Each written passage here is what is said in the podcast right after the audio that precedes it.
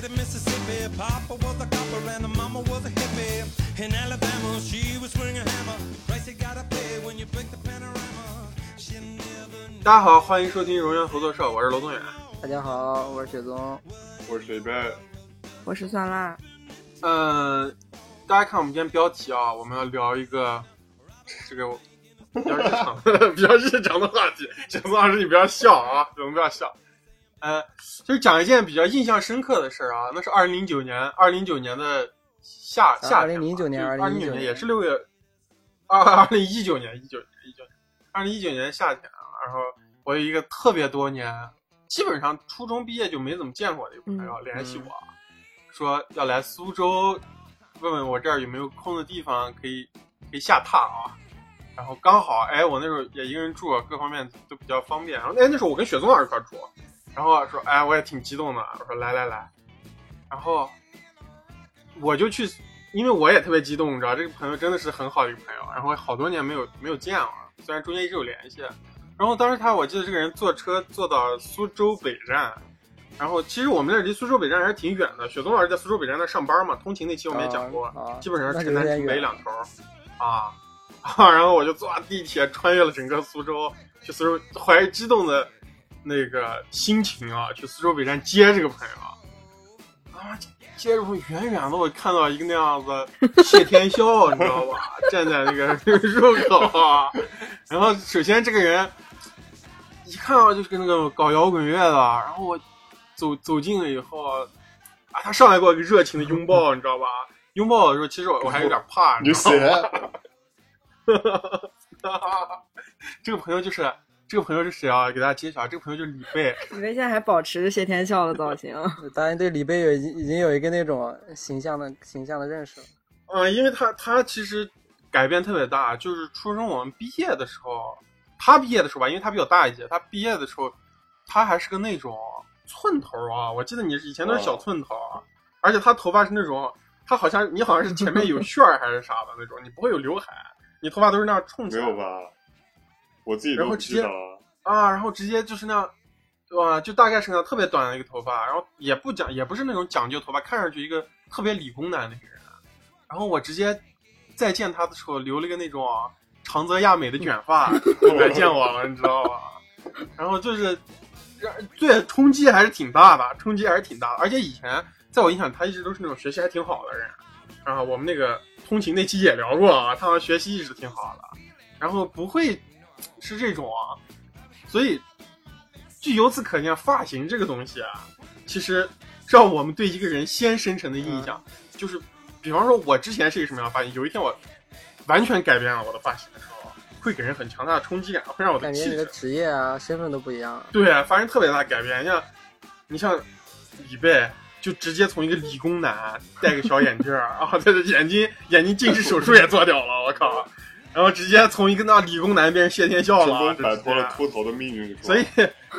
啊，我靠，这个简直太太震惊了。所以我们我们就其实其实还是当时从照片上看过，还挺还是看到过你发朋友圈啥的，因为你们之前不是就去古巴那些地方拍照嘛，那时候就是长头发了嘛，但是那时候你是盘头的，而且也是看哎还挺牛逼的。但是当这个人真的站站在你从画里走出来的时候，你就感觉还是挺震撼的。而且你当时是赶到好时候了，你知道吗？我那个头好好时候，像就是去找你一个月之前才烫的，然后那是我，嗯，当季的是吧？热乎的。而且那个时候就是我第一次烫头啊，然后刚好就是头烫完差不多一个多月是那种最好的状态嘛，就是也不会显得那种特别卷那样不自然，嗯刚烫完那样子。所以见到你的时候，应该是就是卷发的巅峰。所以其实由此可见，发型这个东西啊，对我们每个人来说还是特别重要的，重要的一个事情啊。今天我们这期就来跟大家聊一聊发型，啊还有我们小时候到底是怎么样跟学校抗争啊这个东西啊。今天我们来跟大家展开聊一聊。首先，大家觉得发型这个东西对你们每个人意义是不是都不一样啊？太重要了。发型就是我的命，就是我的命根子，我的头发。为啥？我等你们问了吗说一下，我咋就是你命根子了？那人很在意自己的外貌嘛，你你们肯定也很在乎自己的发型，尤其是上学的时候，他要求你剪的那个头啊，始终是，呃，就是我们长相这种长相平凡的人，甚至不是很好的人，放屁！我们在在在座没有一个长相最平凡的人。就是这种这种面貌特别需要头发来支撑。如果你一下剪的特别丑，我感觉我都不想上学了。剪的好看你就想去上学了吗？好看的话还还有一点动力，稍微。反正也，反正你，反正你是没有动力上前两节课。剪的好看 大大课间还会去，剪的不好看直接下午才去了是吧？哦，哎呦，发发型太重要了，对一个人的面貌来说。那你对那个发型的就是认知还挺早的。我感觉我小时候对发型没有认知的，就是不管怎么样，我都觉得都挺好的你也是，你也是那种进入谢天笑时期才开始对发型有认知。啊。雪松老师也曾经有特别长一段时间是那种啊 谢天笑发型，巨长啊。我记我们有一次啊，我们有一次在农大家属院里面往外走啊，雪松老师那扎个大马尾，就齐腰的马尾，雪松老师啊。然后有一个车，有一个车开到我们旁边，然后 停下了，把车窗摇下来，对雪松老师说：“哎，小姑娘，十六号楼咋走啊？” 然后，然后雪松雪松老师说：“啥？”然后发出一个男人的声音，你知道吧？然后，然后，然后你知道那个车主是啥反应吗？那车主，哎呦喂！然后赶紧把车窗摇下来，一脚油给开走了，我靠！然后我们俩他妈愣在原地，我靠，他妈笑死了，我靠！而且我觉得发型它特别，它特别的就是，我觉得特别明显的事情，它显年龄，你知道吗？就是如果你要是那种留不同的发型，就是你的年龄看起来就不一样。如果你要是没有头发，就感觉特别显老。没有头发特别考验你的头型没有、脑型。咋叫没有头发？对啊，我经常就就能看到那种，比如说，如果你要是谢顶的话，你就感觉那种年龄特别大；但是如果你要给自己做个假发的话，就感觉一下好像年轻那种十岁二十岁的样子。发型这个东西好像真的对人的形象影响的特别大。那你现在发型是多多大岁数了？你看我现在多大岁数，像不像那种十八岁的那种小伙子？他妈个不要脸啊！所以，所以雪松老师，你为啥把你的大马尾剪掉了？啊，这个东西，这样啊这个东西是跟那种呃日本上学跟那个日本的那种社会是有关系的啊。你不希望被别人看是吧？你放屁！你去日，你去日本之前好久就啊，那个时候剪掉是因为那个谢天笑发型啊，它其实有一个特别大的弊端啊，就是给给讲一下那种想留谢天笑发型的那种男性同胞一定要听一下，就是你坐飞机的时候，你没有办法躺在那个座椅上睡觉，你知道吗？后面有个啾啾是吧？啊，那个那个哦，后面会被挂住不是，你就没办法躺着，因为他会把你那样头支起来，你知道吧？如果你要扎个辫子的话，那个是一直对我困扰特别大的一个事情。你可以刘欢扎呀，扎的低低谢。天笑已经，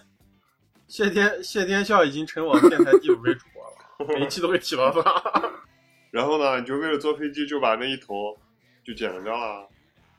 而且留了一段时间了，而且其实特别的不方便嘛。睡觉的时候你特别容易，就是女生的话应该比较清楚，就是如果你要留长发的话，你睡觉的时候特别容易被自己头发缠住，你知道吗？缠住你是齐腰了是吧？那个这这这咋这么咋这么一头润二？这个感觉听着，而且特别可怕，你知道吗？比如说有时候晚上晚上那样子，你睡迷糊，然后突然哎看你面前一把头发，你知道吗？就是你自己的头发把你自己 吓到。啊，对啊，啊，就是这其实还是个身份认同的问题，还是没有习惯自己留长发这件事。李贝肯定就很熟悉。现在现在李贝还是李一只谢天笑，对对这个谢天笑发型没有什么弊端呢，感觉吗？哦，李贝那样子，现在在跟我们聊天，一边用食指卷着自己的发型 啊，卷着自己左右前面的头摇晃，已经特别习惯了啊，这样子啊。对，就弊端肯定还是有嘛。我是属于，我好像是头发留了一段时间之后，发质变得不太好，然后就比较、啊对对对比较干，容易然后掉发特别容易打结，特别容易缠起来。对啊，然后特别容易掉发，然后掉发到掉的就是满房间都是啊，要对对还有会堵浴缸那种的。对对对，我我是那个啥，你也你也谢天我？是也有个人，我没有谢天效果啊，但是我那个就是我会留过那种，就是特兰克斯那种，就是稍微就是可以扎一个小辫儿的那种。哦我头发虽然虽然我的虽然我是那种就是发际线特别齐，我自己觉得我的发际线还是挺齐的啊，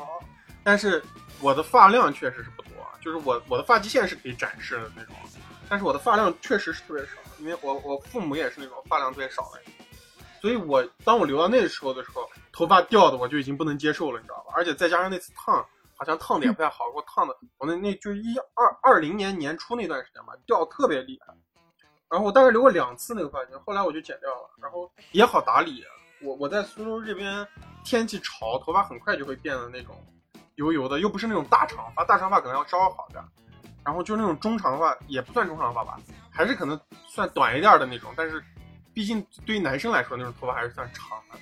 就很很快到下午头发就感觉一绺一绺的，所以我也不太想，就是头发还是会短一点。会舒服清爽一点。对，对，毕竟就是说，我们不同时期会对不同发型就要求就不一样。你比方说我，我高中的时候，基本上每天，因为之前我们聊通勤也聊过，我是那种上学的时候，我是每天早上起很早那种人。然后我上高中的时候就也不用再抄作业了，你知道吧？也就基本上不写了。然后也不交啊，就完全就是那种九周都没上上嘛，根本就不上，就就根本就不写作业。然后我就会把抄作业那个时间留在家里，然后会每天会收拾半个小时。牛逼啊！然后那时候呢，我小时，啊，我那时候就是，就我自己已经锻炼出来了一套完整的方法论的，就是对于我自己头型的认知和如何打理我自己的头发。就是那时候我是大概是一个，呃，刘海会很短，就是不到眉毛，但是我的头发又特别软，我每天就可以把头发抓的就跟烫过一样，嗯你知道吧？就抓一个那种要参加啊，就感觉每天我每天早上从学校就是从家一出门啊，把我搭机就要参加红白红白歌会，你知道吧？然后弄 直接登台给大家唱一首歌啊那种。杀马特家族嗯新年夜联欢，没 没有没有没有，我那个我那个发型，我那个发型绝对不是杀马特。对我那时候那个头发还还基本上是那种，呃，算是在线的，就是审美是在线的，然后可以就是因为我是不断推挑的，我每天早上都会对自己的头发进行一个测评估，你知道吧？然后进行一个那种定向造型。那你对发型的认知还挺早的。每一个人就是我们每一个阶段都会对发型有认知。我初中吧，初中的时候我对我我对发型的要求就是长，不能太短。然后对高中的时候就要不能太长，因为太长的话就不好抓了，哦你知道吧？那个头发就要控制在一定长度。然后哪个地方要剃短，哪个地方是不用造型的。要造型的就是顶上那一块儿，两边是都是要剃掉，两边后面都是要剃掉的，然后就把上面抓起来，知道吗？然后到了大学就彻底放弃了。大学我直接我上大学直接剃了平头发，因为那时候就真正的开始 好好学习。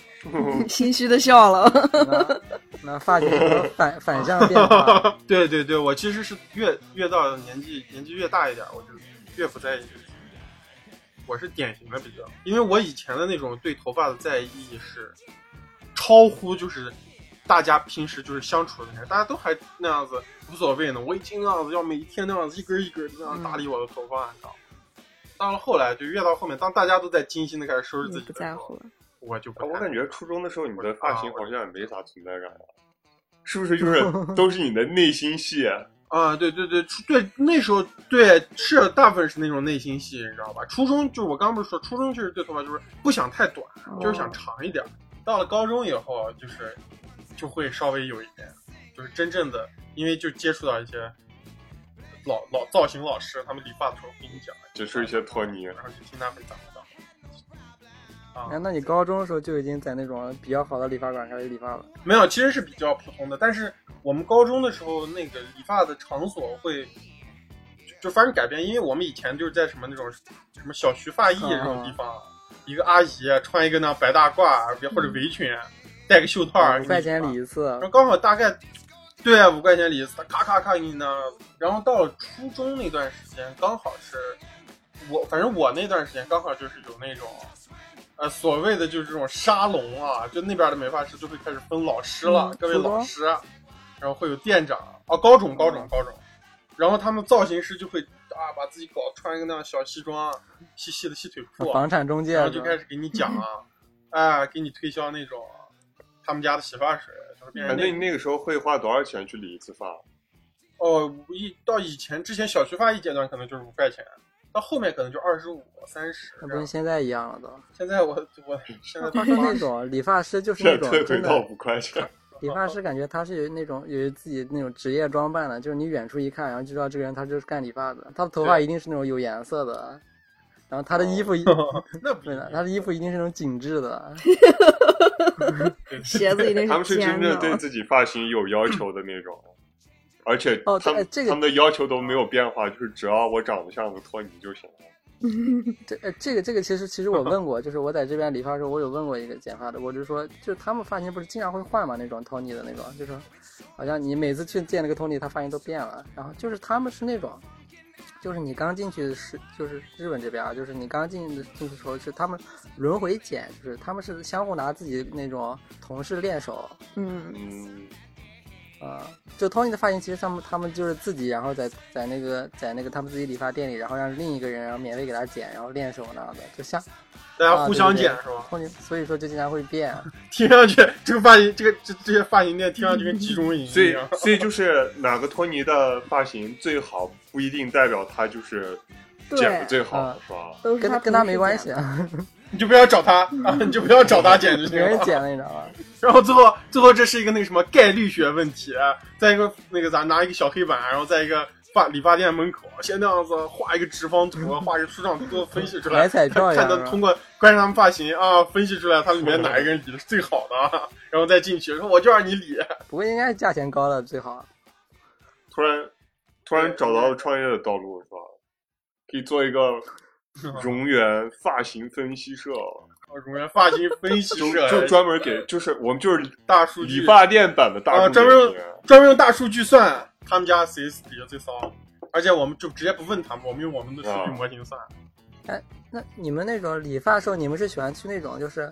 就是小一点，感觉就是比如说就老板跟剪发师可能就一个人或者带一个学徒那温馨一点的店，还是说那种看起来那种比较光鲜亮丽，然后里面有那好几个托尼的那种店？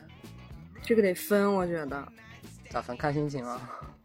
这个就是就是有的他那种沙龙里面，你看全部都是时尚潮人那种店，他有的理发师剪的就可以，有的也不行。但是小店剪坏的概率更大一些。因为其实理发它并不是只是一个对你发型的一个就是剪的过程，你肯定还要跟那个托尼进行那种心灵之间的碰撞啊。还是肉体上的碰嗯撞，，还深入沟你你通。我跟你讲，那理发，我觉得那理发沙龙啊，起码是啥？理发沙龙它起码过了外貌这一关，它外貌起码看上是个托尼。你那种小的，你说师傅带徒弟那种店，你进去，啊你不知道他昨天是在卖包子还是干啥，今天就进来里面，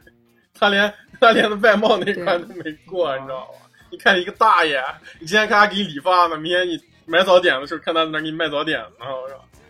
然后他腰上还插了个剪刀，我靠！我的体验倒没有那么夸张啊，我其实从嗯初中、初中、高中，我在国内那四年，基本上都是去找同一个人理发，然后他，他也是那种就是，也不能说是个大爷吧，但是他也不是那种就是沙龙那种特别夸张的托尼，就是，就是这个人走过来，他要告诉你他是个托尼啊，你啊，就是啊，的确可以看出来，但是他要不说，你可能也看不出来那种。不过我感觉，我感觉好像其实大家对那个，大家对那种托尼的认知，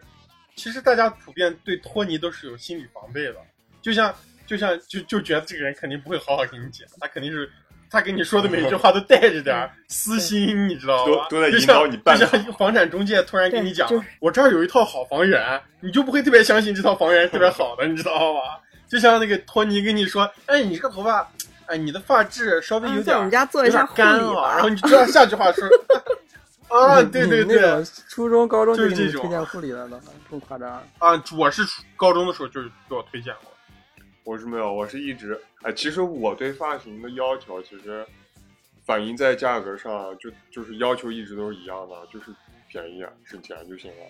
初中的时候就哦更不在乎，你知道，现在还稍微在乎一点，但你的发型到现在为止，现在最省钱的，也的确是最省钱的。啊现在看起来最不省钱的发型就是你，就是我一年，我现在剪都不用剪处理一次头发吧，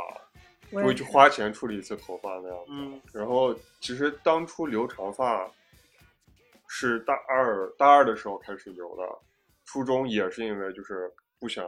不想剪头了，呃，大三的时候开始留了。那个时候大一的时候刚来这边上大学嘛，刚开始一个人生活，然后那个时候还会找那样理发店，就是找那种唐人街最便宜的理发店，剪那样七刀的头，然后剪出来就。哎呀，也不说一言难尽吧，但是就是也就那样，也没有什么亮点，你知道吧？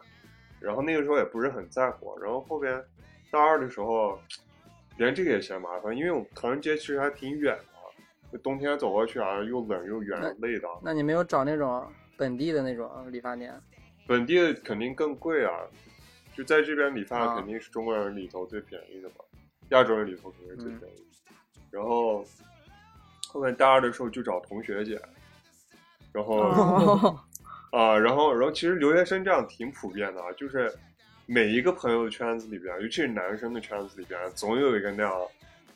给朋友里头练出来的人。然后回来开一个回来开一个理发店，就说自己是在看加拿大学 理啊，发，什么五年从业经验，啊北美北美那个北美时尚沙龙前沿造型师，吸收什么国际啊、先进理念啊，结合国内圈受到广泛好深厚文。化，是吧？结果结果是那个结果是加拿大难民难民区回来的，给都给你们这帮难民剪头发了，我靠！公益组织，我靠！然后后面感觉这样也挺麻烦的嘛，自己自己老剪头，一两个月修一次也麻烦，然后还老麻烦别人，所以决定留长吧，然后留长就不用剪了嘛。然后其实刚开始一一半是这样想省钱，然后另外一半想的就是，的确就是有一些长发那样扎起来也挺骚的，就像罗罗根尔刚才说那种特兰克斯发型。刚开始的目标就是那样子嘛，然后后面男生留长发有一段尴尬期，就差不多是刘海过了眉毛那么长，那样一个尴尬期，就是你把它放下来也不是，然后你扎起来也扎起来你拿那个。发箍把它刮上箍上吗？那个就是那个时候的长度，连发箍都箍不太住，你知道吗？就啊，就前面会有几根杂毛，你应该是那种发际线会稍微有点乱那种人。就是呃，你如果发际线有点乱的人的话，他就会那种，就是前面特别不好打理，就是即使箍过去，前面也会有几根杂毛那种啊，那种那段时间就咋样都挺丑的，就着急想扎起来，然后又扎不起来，然后就每天戴着帽子嘛。然后后面有一次就是啊去出去旅游的时候，路过一个那样理发店，还是一个黑人开的理发店，突然想着，哎，这个长度是不是他能给我出点什么主意，帮我处理一下？然后他当时就把我两边推光了，然后把中间这样啊扎起来了，刚好够，就刚刚好抹了一点东西啊，那样能扎起来够长，然后把当时抹了东西，所以前面也不会乱，你知道吧？然后当时觉得这也太骚了，然后后面啊，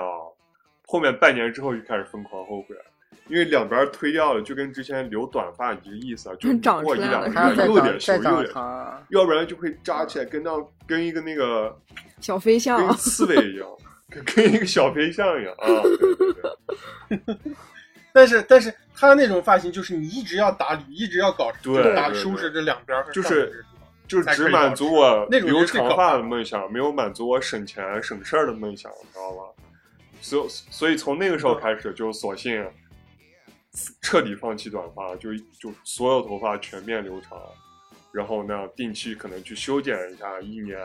或者是想换造型了去那样烫一下。我当时留长发，好像我记得也是那种大一嘛，大二啊，然后好像不知道为啥，好像是看到那种周边有认识，然后我就我就有一个假期回去问我爸，我说，哎，我头发能不能留长？还问呢 你还问你爸？你想留就留吧，我说没有，因为因为你要留那么长，就其实其实说实话，虽然我感觉好像怪不得你爸一直一直接送你上学到高三！巨婴，我靠，巨婴学童老师，人的人顺便好吧。然后主要是，其实那种头发的话，应该也算是相对比较特殊的。你十个人里面估计也就一个人呢，就是这种、嗯男生的话留像现在现在李贝这么长的这样的发型，所以还是要问一下的。因为毕竟家里人相对于还是会相对比较传统嘛，对吧？然后你要是留个这样的发型，这样子说起来还是不太好的吧。所以你爸就完全没有反对啊？我爸说想想留就留吧，然后然后头就留，然后我爸是那种比较随意的人，就是嗯，我你爸你们家里人反对你留那样子发型吗？也比如也没有说就是强烈反对吧，但是，呃，不管是我妈那一代还是我姥爷那一代，就是总会有人在说，啊啊，对，就年龄就劝我去大一点的话剪掉呀，然后说什么呃没有男孩子的样子呀，然后什么呃脏兮兮的呀，什么就是那啊些话啊。对对对啊嗯他们会觉得留长发特别的特有点脏，对，特别的乱，就是因为其实长发它会，尤其像估计像我们俩就是还是就是不太像不太想那种偏打理那样子，所以说它哦会显得有点乱。除非说你像你那种两边剃光，然后中间那样子的，有点像那种二溜子那种发型的，嗯，就是比较干净，你知道吧？热血高校嘛，嗯，那种的确特别干净。龙龙骨原原制不就是那个发型吗？然后我记得我我在理发店的话，当时我是直接一直住在那种就是胜利路那边那个小区那边。当时我在门口的一家理发店，好像理了有六七年吧，好像应该有吧。然后那个理发店它中间都有经历过那种就是就重新装修啊，然后重新再就升级啊，然后进步，然后人越来越多啊，然后呢，然后那个是一直就是给我理的是一个那种好像是店长，然后他是一个那种嗯中年大叔，然后就是特别高，特别然后有点壮那样的，但是他一直是那种特别普通那种发型，就是他不是那种嗯 Tony 发型，就是你马路上看着不知道他是理发那种人啊嗯，就可能年昨龄大在卖菜的发型是吧？啊，就是那种就是有有点短有点短那种毛寸的感觉，你知道。因为可能是因为他年龄也大了吧，估计就是，而且也要不是啊，不是，我跟你讲，高手都是这样子的，高手你都看不然后对吧？啊我呃我可能跟我们刚才跟我刚才说的一样，就是他的发型可能不让他的学徒碰，你知道吧？不 能随意给他创造，你知道吧？所以说他发型都是固定的，而且他也是那种就是有家人啊，有孩子，他就是我有时候洗头的时候啊怎么样，然后他他他老婆就会带他孩子过来啊，或者是孩子在那做作业啊那种。但他们店又属于那种不是特别小那种店，就是估计可以做，就当然是小区门口嘛那种店的话，可以做上七八个人吧，其实算相对于比较大的店了。就是它不是在那种那种就是商业区，然后那种沙龙，但是它就小区门口那种，算是比较大的。然后那个地方其实我觉得对我就是比较年轻那段时间发型还是就是有影响，因为就是当时好像是理那种叫啥平头的比较多，但是那个时候就是他给我理那种毛寸，你知道吧？看起来就不是那么傻，你知道吧？啊，对，那个时候学校要求的标准就是平头嘛，然后最骚的就是那让理发理发店师傅给你来个毛寸，突然感觉就跟大家都不一样了。啊，毛寸感觉就是发型，你知道吧？但是毛寸之前，我记得我特别特别再特别特别小的时候，毛寸最早一个发型叫啥着？叫板寸，你们有没有记得？就是那种方方的那种板寸。我小我小时候跟平头有啥经常一直区别理那个发型，就是板寸就平头是个那种，就是根据你的头型，它直接剃短。啊板寸你不管头型是啥样，你的发型到最后都是个那种 啊，都是个方的，你知道吧？那叫板寸。我高中我高中有一个数学老师一直是板寸，然后他就这儿有两个牛角，你知道吗？这这这然后整个人是那种正方形的那种中国独有的发型，啊板寸这种东西。啊，应该我觉得应该是那种社会主义国家独有的一个发型啊，就是板寸这种发型。太可怕了。然后因为我对我我印象特别深，呃，蒜辣啊，蒜辣可能还是来来乌鲁木齐这边来的晚，他可能是小学吧才来乌鲁木齐的是吧？就乌鲁木齐再早一些的时候，可能我我不知道你那时候应该没见，嗯在县医院那个地方有一家特别著名的理发店叫板寸王。板面王，你知道吗？啊，但是他最早以前他就是一个那种啊小店，你知道吧？特别小，然后到最后可能其实其实我们上初中、高中的时候，他都还在，还是在县医院呢。那时候他都已经开成一个那种两层的理发店了，就在那个年代，它就是两层。然后你啊，你一进去，它就是一个盘旋楼梯，嗯你知道吧？那时候你就感觉整个铁路局的人都专那剪板寸，就都知道板寸王。啊，但是全铁路局的人都是板寸啊。一说板寸啊，一一一那个啥，一去一去那个啥铁路局，大家都说啊，那板寸王里的，然后你就感觉板寸王的知名度啊，就跟那个阿布拉的毛 馕、毛家炒货啊。和那个芭比灌汤包、老王家炸鸡腿一样，你知道吧？板寸王如雷贯耳，你知道吗？我们刚才一直聊的都是那种我们我们三个那种男生，我特别想听下那种女生，就是那种那种小时候那种要求发型变化啥的。但是我我想说啊，就 是我的发型要求跟你们其实是一样的，就是我也是上了大学之后才开始留长发。那原来呢就现在短发对我上我上初中的时候，就是我小学的时候是扎马尾但是，但是感觉女女性的短发其实也是一种发型啊啊、就是我上初中的时候可能留的是跟你们一样的发型，啊。就可能跟那个雪松老师现在的发型你也是那种板寸往你也是里的吗？我我理过长毛寸，就比板寸稍微长一点。但你还是有刘海的。没刘海太可怕了。就是我我上初中的时候，呃，那个时候呃刚上初一，然后那时候那个 快乐女生特别流行，就超女，啊，李宇春发型吗？嗯，倒倒没有那么夸张。然后季敏佳，对那个时候，而且就正是性取向意识开始萌动的时候啊、嗯就是我发现好像我更喜欢留那种短发。然后我就去去剪了，就是小时候一直是马尾嘛，上初一从初一刚入学的时候我就剪了一个那种超级女生那种发型，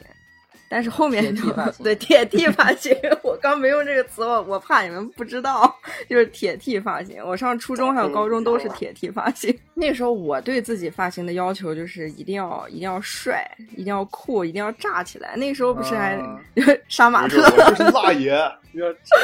叫我辣 那时候人。杀马特，你知道吗？然后我我每天都要用夹板把我头发夹的竖起来，然后每天起来我都要洗头，竖起来，对，就是全部都炸起来，往外那样，就像你现在这个发型，雪雪冬老师现在发型把它竖起来，这就是我呃小时候对发型的要求。然后我上高中之后就稍微稍微长一点吧，就不用让它炸起来了。但是那时候需要蓬松，就是我感觉头发贴着头特别丑，所以那个时候我经常要去垫一下发根儿。我不知道你们知不知道这个词，垫发根儿，不听说过电发根儿，知道就是把卷儿烫在最底下。嗯，在我高中的时候，在我高中的时候，他们说垫一下发根儿，对对对好抓，这我抓的知道更好看啊！给我讲，这到底是啥意思啊？电发根儿，我我电发根儿听过就是但是我我知道是啥意思。就你看你头发不是这样子的吗？让你把然发根儿后你把它。发根儿烫，就是你的发根儿变成卷的，然后你的头发就这样起来了。你能想象？复杂的吧？嗯，但是那样长这它是烫长了之后了一下吗？还是咋弄的？就是烫，其实就是烫，但是只烫你的发根儿里。面儿，对，就是在你在你两个耳朵，这个耳朵加一个夹子，上面正极，这个耳朵加一个夹子，哇通个电，对吧？电发根儿挺牛逼的。电你的电是发根儿还是脑？我就我就不敢啊，嗯我就不敢，你知道吧？因为我听电话跟那个电是他妈坐垫的垫，垫子的垫，不是，不是，不是啊闪电电。什么闪电的电？啊！我以为是闪，我以为是闪电的电 我以为它电，我我到今天才知道，我，是以为让你出一下电是闪？电的电吗？电死你！啊！我以为我一直以为是闪电的电呢，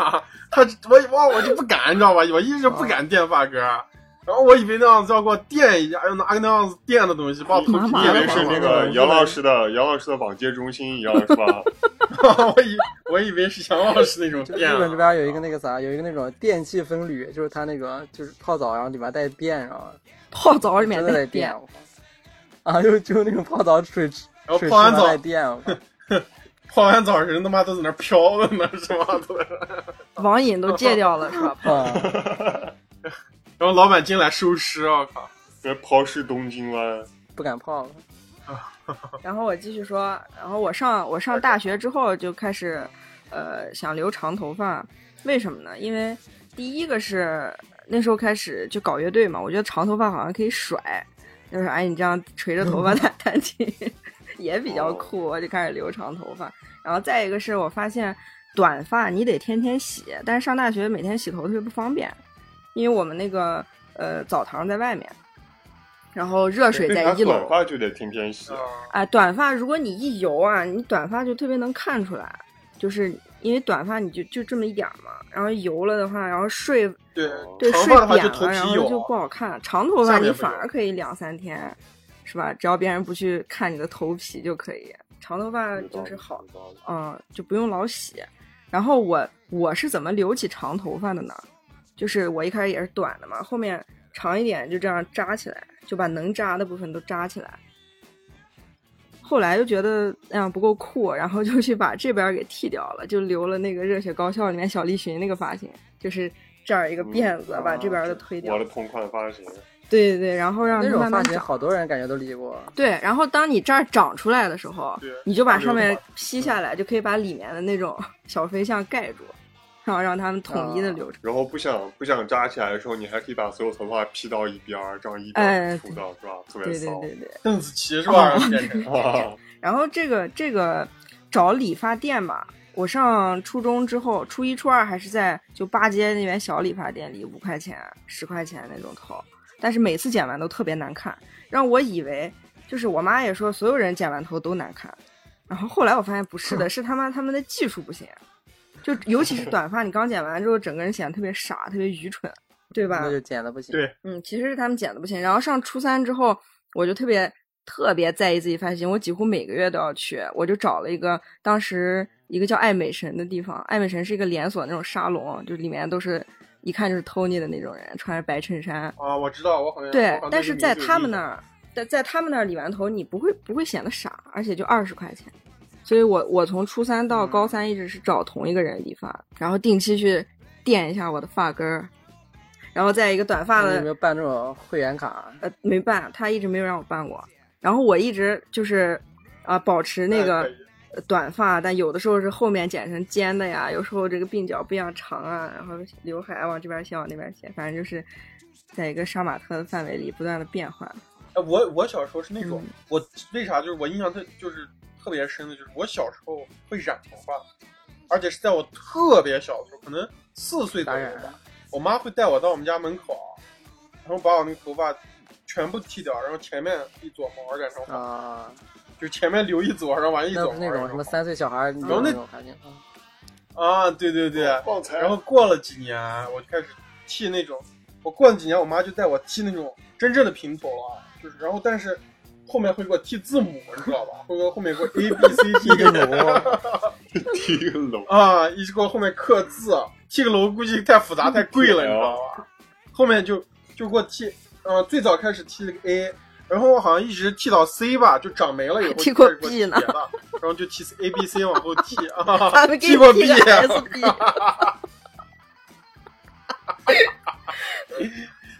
SB，S B 啥嘛，邵氏兄弟影业是吧？我操！最后其实一直是我妈带我剃的，我爸好像不太赞成，你知道吧？然后我人生中第一次刮光头就是，然后有一天我妈又带我去剃了，然后那时候已经剃到 C 嘛，剃到 D 了。然后那天晚上我爸就趁我睡觉，拿他的刮胡子刀，然后拿了个水盆 趁我睡着，啊，给我忍不下了，给我刮了个光头。然后我就顶了顶了一段时间的光头，但那时候特别小，那时候我都没还没上学呢，上了学就不会那样子。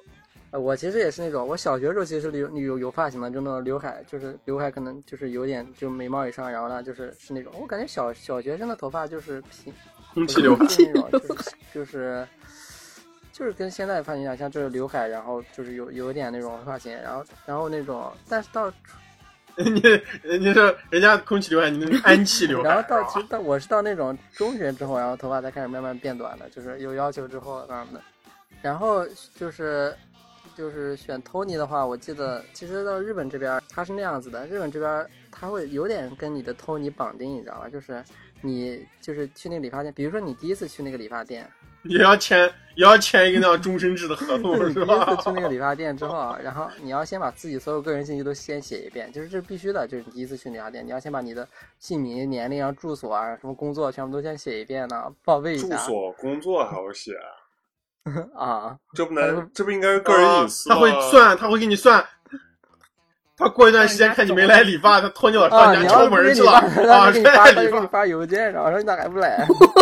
我操！就就就那样，我没有优惠了，那来不来呢？那种照照镜子吧，看看你的皮头。啊，这个什么？就你上一次理发已经过了一个月了，半是不是年了吧是不是该理了？哎，这个这个这个太夸张。不过其实我会发现一个那个啥，就是好像国外好多东西都是这样的，就是你在那儿留下你的联一些联系方式，他会联系你。你比方说我们打那个，我们玩那个 PS 四，其实 PSN 它账户也会给你经常发啊，玩 Steam 它也会定期给你发消息。然后 ArtStation 也会定期给你发消息，问，哎，说我们你们好久没来了，我们这儿又有谁谁谁更新了，你把它嗯看一下。其实就是一种营销手段嘛。对，然后就是你理了之后，然后他会在那个上面写那个就是谁就是谁谁是你的那个担任的人，然后然然后你就是你理完之后，然后他会给他给给你一张就是他个人的卡片，你知道吧？嗯，就写他的名字的卡片，嗯，然后那样子，然后还有他们店的那种，上面写的上面写的上面写的歌舞伎町无聊案内是吧？我就写就写他的名字，然后怎么样，然后你就知道这次是谁理谁给你理的，就你下次可能还会再找他之类，或者是换人之类的，但是他就会给你一个那种他的个人明信片一样的东西，个人名片还是明信片？明信片，跟我说一个月后你要给我寄明信片啊！然后我我我是那种喜欢就是换一下就是店嘛，就是感受一下不同的店。然后我有有一家店是那种我理完之后，然后他他直接过了两天直接给我给我寄了个寄的那种明信片，直接寄到我家里了。真然后是明信片他。是那种当时给我理发那个人手写的一个那种感谢信，你知道吧？太哎，这这对我来说压力太大了。不是对不起他，你知道吗？你后来再去过没有？我我没去后面，然后然后就是那种你一直在一个店理发之后，然后然后你就去另一个店理，你就有种那好像背叛之前那个店一样的感觉，你知道吧？然后这边理发的话，就像刚才那种李贝说的，其实国外理发其实要比国内就是要贵一些，就是本地的店。嗯，还有还有就是，日本的话，就是男性的话，女性因为我不太理解嘛，然后不不太了解，不太理解感情，然后 然后就是男男性这边他们就是。就是他们会让你理完之后没有就是那么的就是傻，其实他们有一个技有一个技巧啊，就是就是他们其实有时候理的不好，你知道吧？但是他们会理完之后会给就是就是打理完以后给打你一棒子是吧？让你把你打成傻子，你 就真傻了，就你也感觉不到自己傻这边日？本这边的话，就是男性的话，一般是就是都会打发胶，你知道吧？发蜡啥的，就是你其实理的不好，但是你稍微用那个发蜡稍微弄一下，它也会显得有点新，你知道吧？中国也会啊，不会啊，你普通的你理完之后会吗？你你现在理完之后，他也会给你打吗？会啊。我一直他们都会就弄完以后，他都会给你打点东西。啊，那可能你我之前在去的比较国内都高端都没有。我也没有高级。我最多就是给洒个水，然后把碎头发给吹掉。哦，拿个海绵给你那啊对对样巴对对巴拉一下是吧？然后把你的围裙一扯，然后还有一个，这个我不知道跟发型就是是不是算是有关系的，就是在日本这边就是你他们就是会修眉，你知道吧？修眉其实是个特别重要的事情。就其实中国的话，就是男性就是不会修眉，你知道吧？就是就是理发店一般它不会是一个那种配套的系统，但是日本的话，男性一般都是会修眉，所以说它其实修眉跟理发它是就是一套的，你知道吧？那样的有可能很多情况下。那日本呢，他们不是说那种日本的美容美发会好像是好一点，相对于啊，应该是日韩应该会好。感觉好像是。美妆、美容、美发，那除了修眉还有啥套装？套装还包括啥？呃，还有它，就是它还有一个那种，就是叫什么碳酸泉，你知道吗？就是它是那种给你洗头的时候，它是那种洗发的那个水，就是水啊，不是洗发膏，就是水，它里面是那种带那种碳酸的，你知道吗？气泡的是吧？哎，感啊，他说是说是那种会给你清除那种那种什么那种头皮屑啊或者怎么样，其实就是一样的，你知道吧？但是消费主义陷阱，你知道吗？哦，其实就是其实就是雪碧。不是雪雪碧怎么选我咋还咋用我头？那就是关于，我觉得其实真正选 Tony 老师的话，就看上去感觉算辣好像应该会比我有经验是吧？嗯有嗯，心得都随机的啊。你们到现在有没有特别心仪的选中的 Tony，然后一直找他？这边有的话，但是又特别贵呢。然后这边如果你要是那个一般头就是比较好的，就肯定是那种就是嗯总监或者店长那儿啊，然后那样会比普通的那种 Tony 可能贵上两三倍，你知道吗？嗯，这边没有必要的。那我来说一下选 Tony 的心得吧。我我我选了很多很多年的 Tony，然后 其实就是到今年我才找到自己最最合适我的一个 Tony，甚至在在去年的时候，我的发型还遭遇了一次重创。滑铁卢滑巨型的滑铁卢，啊就是我，我就感觉留长发之后，你你要烫啊什么的，对，不至于说太糟糕，是吧？然后，而且那次我发型滑铁卢，就是娄宗远来天津找我玩之前，我发生了一件事情。刚滑是吧？，对我先把这件事情说完，我再来讲怎么样去去挑选我们的 Tony 啊。就是呃，我我我选的那家理发店，我找一个 Tony，剪完之后，等我再找的时候，他就离职了，就这么发生了两次。嗯，然后就等于那家理发店已经走了两个 Tony 的时候，我还没有意识到可能这家店是是不是不太好，我还去就第三是不是被你次去的时候，克走的？你有没有想过，被他给你剪完人家就离职了？被我克走的。然后第三次我我就我又在那个就是大众点评上面找了一个，还是同一家店的人，然后呃我去找他烫头，然后我说我要就是我是长发嘛，我只要一些嗯蓬松感，我不要真正的大卷发。然后我还给他看了很多照片，但是那个人他就显得他特别的自信，以及他就认为他自己是对的。我不看，我不看，没事。对，他是那种不用我知哎特别 屌那种，他还说啊，你你等一下，呃，就是要去干嘛？我说我们那个呃，明天我说我朋友来，我们去看姜子牙。当时你不说来天津我们去看姜子牙吗？他说我不看那样的电影，我喜欢看那种美国的那种国外的。跟他有啥关系？你知道吗？我说 你他妈一个 是吧？我也不说有什么呃高低贵贱之分，你你竟然反过来歧视我，然后我也就没说我什么喜欢。看火星，我还以为我还以为他，我还以为那个啥，你说他说你等会儿要去哪？然后你说看你剪的咋样了，你要剪的不好，我就去下一家理发店，说我剃个板寸，我你你要剪得不好，我就去板寸王，学到了，我下次就这样说。然后那个人，哎，他果然，因为他特别的自信、自大，以及不把顾客放在眼里的态度，他把我的头烫成了一个什么呢？你们看过《哈利波特》吧？《哈利波特》姜子牙《哈利波特》里面那个海格那个巨人，或者是那种我还以为是赫敏呢，我靠，这是海格还是海格，是或者是那种就是一个呃 那种肥胖版的动力火车，你知道那种发型。肥我烫完之后，我坐在回家的地铁上，我站在那儿看着地铁门上我自己的倒影，我戴着口罩，啊，我真的流泪了，我真的哭了，太可怕了。然后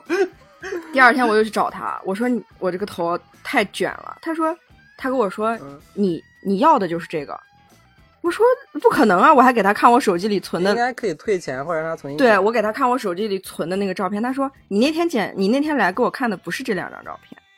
他就开始胡说了。我说我我不管，我说你给我弄好，然后他把我头软化了一下，就把我的卷弄直了一些，就就还能见人了。这就是呃挑选 Tony 的其中一个重要点，就是这个 Tony 啊，你跟他就是去剪头的时候，你要跟他沟通嘛，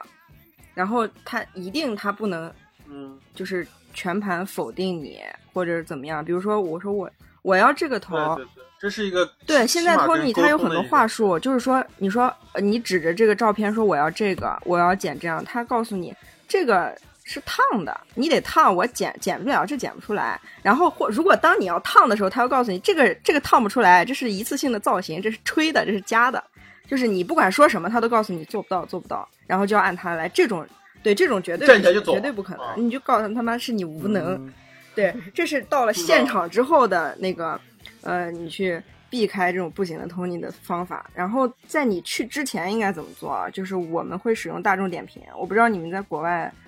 肯定也有类似的点评的网站，是吧？嗯，然后小众点评，小众点评，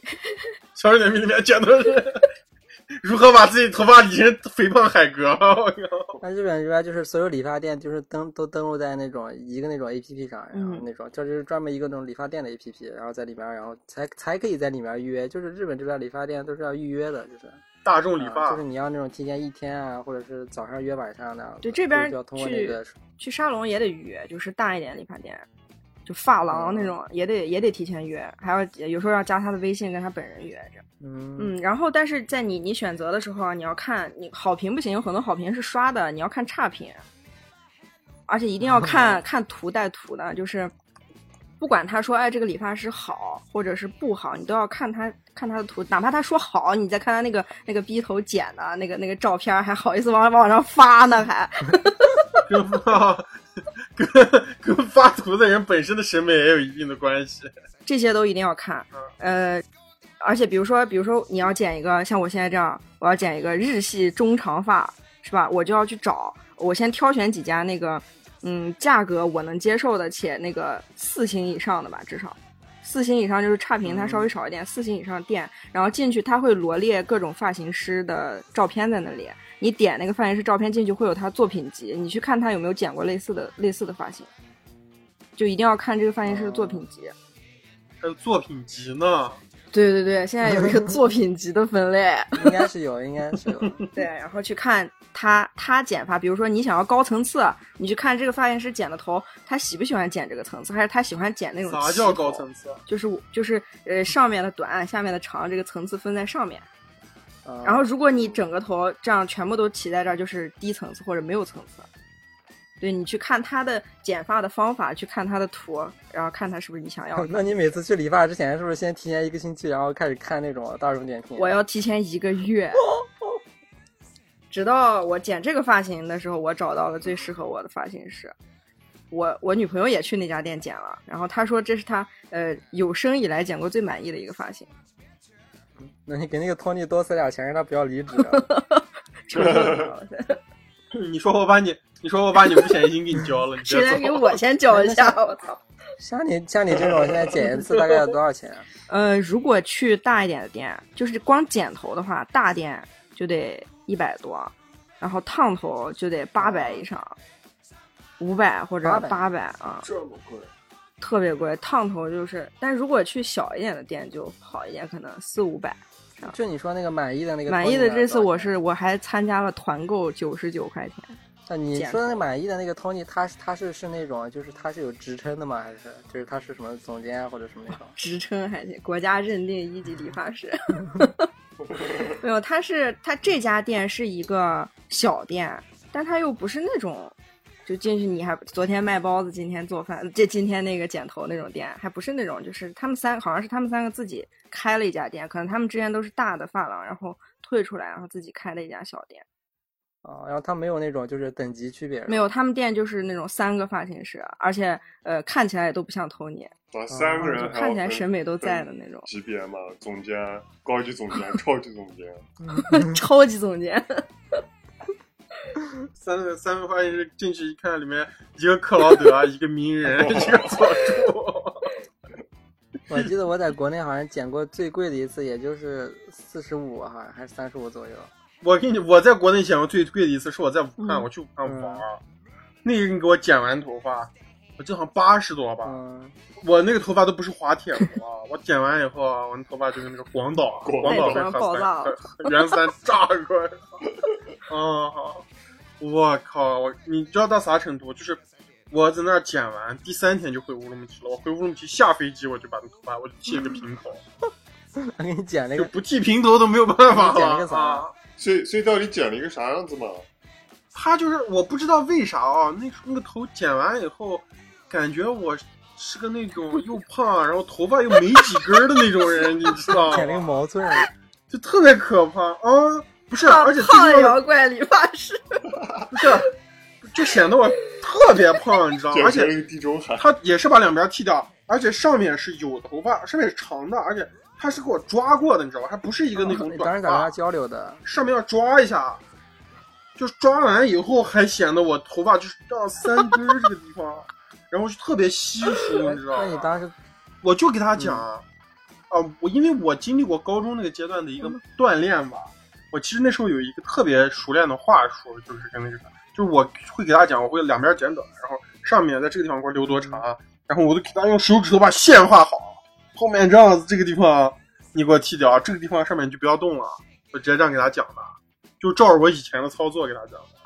然后一般那样剪完，我自己都可以抓出来好看的头发，你知道吗？然后那个人剪完以后，不仅他没有抓出来，而且我也没有抓出来，你知道吗？特别可怕，我靠！而且感觉现在 Tony 跟原来感觉好像是我们小时候那段时间，好多那种 Tony 他们都是那种就是没有专业学过的，就是可能就是之前可能干别的，然后他们到一个那种理发店，然后当学徒，然后跟着老板学那样情况，应该是蛮多的。嗯，然后现在很多就是那种经过那种专业培训的，然后就是那种练过的，然后正式合格毕业的，然后再当的。爱情魔法师，啊，然后像我我在这边剪的话，主要就是因为太复杂的话也不会说，你知道吗？然后每次就是大概讲一下，然后交给就是他剪。其实我觉得这个东西跟就是审美还是有关系的。就比如说，比如说，如果去那种板寸那个啥板寸王板寸王的话，他肯他就是你交给他剪，他肯定是给你剪特别漂亮板寸，你知道吗？但是然后有些地方你要这个，你都不用给他讲，板寸你还要给他讲吗？他给你几个方块儿不就完了吗？但但是你要讲了可能也没有用，他不会给你别的选择。所有人从那个所有人从那个板寸王出来，都变得跟那个我的世界里面的人一样，拿一把剑出来了，出门前给你送把武器啊，像素的都都变成像素的都出来了。然后如果我感觉要是电其实好一点的话，或者怎么样，其实你就直接交给他剪会好一点。我因为我觉得男生，但楼东远应该不是，但是我觉得像我跟李贝可能就是对发型研究没有那么的，就是复杂，你知道，比如说抓哪，然后怎么样或者怎么样把它怎么那种我现在也没有了，我现在也没有了啊。我主要还是交给就是店里来，但是店里的话基本就是不会剪的，就是特别特别长。不过国内的时候有时候会，这个这个不这个跟那个那个没有关系啊，不是说歧视国内啊。国内理发理发就是行业还是有点问题啊，鱼龙混杂。就比较，它可能比较混乱啊。像刚才那个酸辣说那种，就是 极其自大那种就特别有问题。对，嗯，我们现在我们也对，就大概就是对我们个人的经历啊，各种对于发型的这种场所的变化，大概有了一个，大家都有了一个嗯阐述啊。然后我们现在进入第二趴，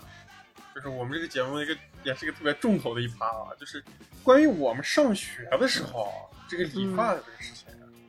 就是我们是如何跟学校之间博弈对抗这件事情的啊。对，这里得先说一下背景啊，就是在我们上中学那那个年代，对，我们不知道现在听众的学校还管不管头。对，而且不知道别的省份、别的城市是否管着，至少在新疆乌鲁木齐，在零几年到一几年的中学生时代，发型管的是很严的。对我上那学的时候那种，就是我们学校就是在一楼不是有大厅嘛，直接就会有那种贴出来那种，就是说对仪容仪表这。种直接告诉你哪一个剪什么样最标准那种对照表，这个 然后就是你们如果把现在的就是这种意识带回学校，带回高中嗯，或者初中，你们会怎么样去面对？就是会怎么样处理这个发型这件事？那这样看了，我现在那你要看心态了，那小时候的时候肯定还是就是比较害怕的啊，因为那个时候其实惩罚是很严格的，害怕的，我以为你你是叛逆的呢。说了让你把现今天的思维带回去，那我他妈随便瞎鸡巴乱剪，管他呢瞎。鸡巴 乱剪，无所无所谓是吧？直接回去赶紧穿越时空回去体验一下板寸王是吧？那那那不必了，回去那弄弄一个那种墨西干，我靠，万一老师气死是吧？是那样子，呃，那个谁，算辣是理理一个理理一次头发，然后托你离职一次，你理一次头发，班主任离职一次，班主任他妈归西一个，我操！啊，班主任走一个。主要现在现在思维跟那个时候人的思维也不一样了，而且整个社会的氛围也不一样了。对，而且其实我们那个时候的话，我觉得就是呃老师就是跟学生还有家长的一个关系跟现在的关系不太一样的。对。然后就是回到那个时候的话，肯定就无所谓。但是我要像我刚才说的，我那个时候肯定是因为很多各种各样的原因，所以没有办法，就是或者不敢做，因为整体的氛围啊，再加上那时候惩罚其实是很严格的嘛。那你现在你现在就不怕这个惩罚了吗？啊，现在就不怕了，觉得其觉得其实那些惩罚其实无所谓，但是那个时候因为整体氛围在那里，就是大家都会那样子搞得特别的人心惶惶，你知道吧？所以说没有办法。你说惩罚是啥？惩罚就是比如说你如果稍微头发不合格，他就不让你上，对啊，不让你上课啊，或者把你家长叫过来啊，或者直接直接那样，你上课上了一半，他直接把你拉出去，然后带你理发去那种，对对对，很严格的惩罚了。那那谁呢？我们这最牛逼的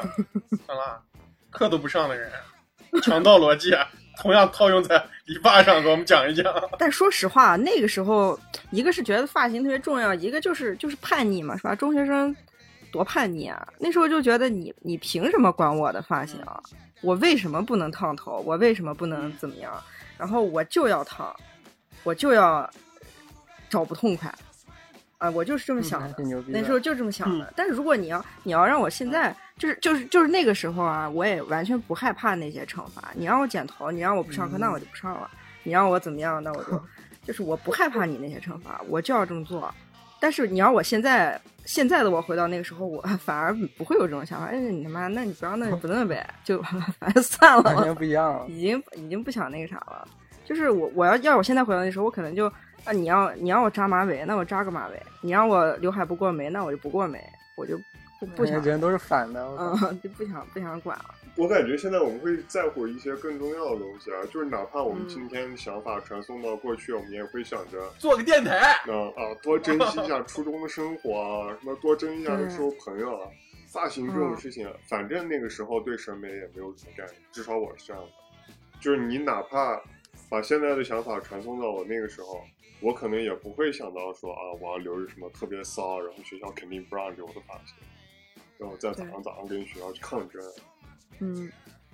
就是大家都好像不太在乎对这事儿。嗯，我是那种就是回去以后呢弄个特别骚发型，然后你们是那种就是回去以后就回哦，你就要那样更加反叛是吧？啊因为你以前还挺那乖的，回归那种平凡人生嘛。可能因为我们那时候都都比较，我其实我觉得我和蒜辣可能还算比较就是反叛一点儿的，但是我觉得李贝因为我们都骚过了。对李贝，他虽然这么说，但我觉得那时候他好像发型并不会对学校造成什么那种挑战，而且而且最重要是他那时候在班里也是学习好的，应该也算是。跟老师也没啥冲突吧。我我之前还没有这种，嗯。就是我觉得老师啊，应该不会在就生活上的事情嗯。还拿就是学习来衡量吧。然后那个时候学习好的时候感受不到嘛，后来到高一到铁三的时候，学习不好的时候，那时候其实学习也不差，只不过就是那个时候比较爱挑刺儿，然后又是在那种实验班嘛，就是大家都是乖孩子，就我一个天天跟老师在斗，然后老师就天天也跟着我犟，然后那个时候真的就能感受到，就是啊，你要是被老师盯住啊，就是学习不好啊，然后学习不好是原罪，其他的各种小东西啊，慢慢都会加到你身上。没有没有，这个这个我我其实不太认同，其实就是因为我中学时期其实学习也特别不好，就是那种高中的时候好像还能考过那种年年级那种倒数，然后但但是因为但是你实在是太乖了，老师真的你那么好老师对吧？你也可以想象，我都可以想象你初中是个啥样子。我靠，你初中可能就那样坐在那，然后那样子跟霍金一样，那就跟你在那个皮卡丘前面照那张照片一样，老师关照你。啊，然后高中的时候其实其实呢就也没有就是不会特别挑刺，就是其实我是那种就是脑子不好，你知道吧？就是我认真学，但是我但是我就学的不好，你知道吧？就是啊，做笔记做的特别满，然后考试考全班最后一名那种，是吧？啊，老师估计可怜你。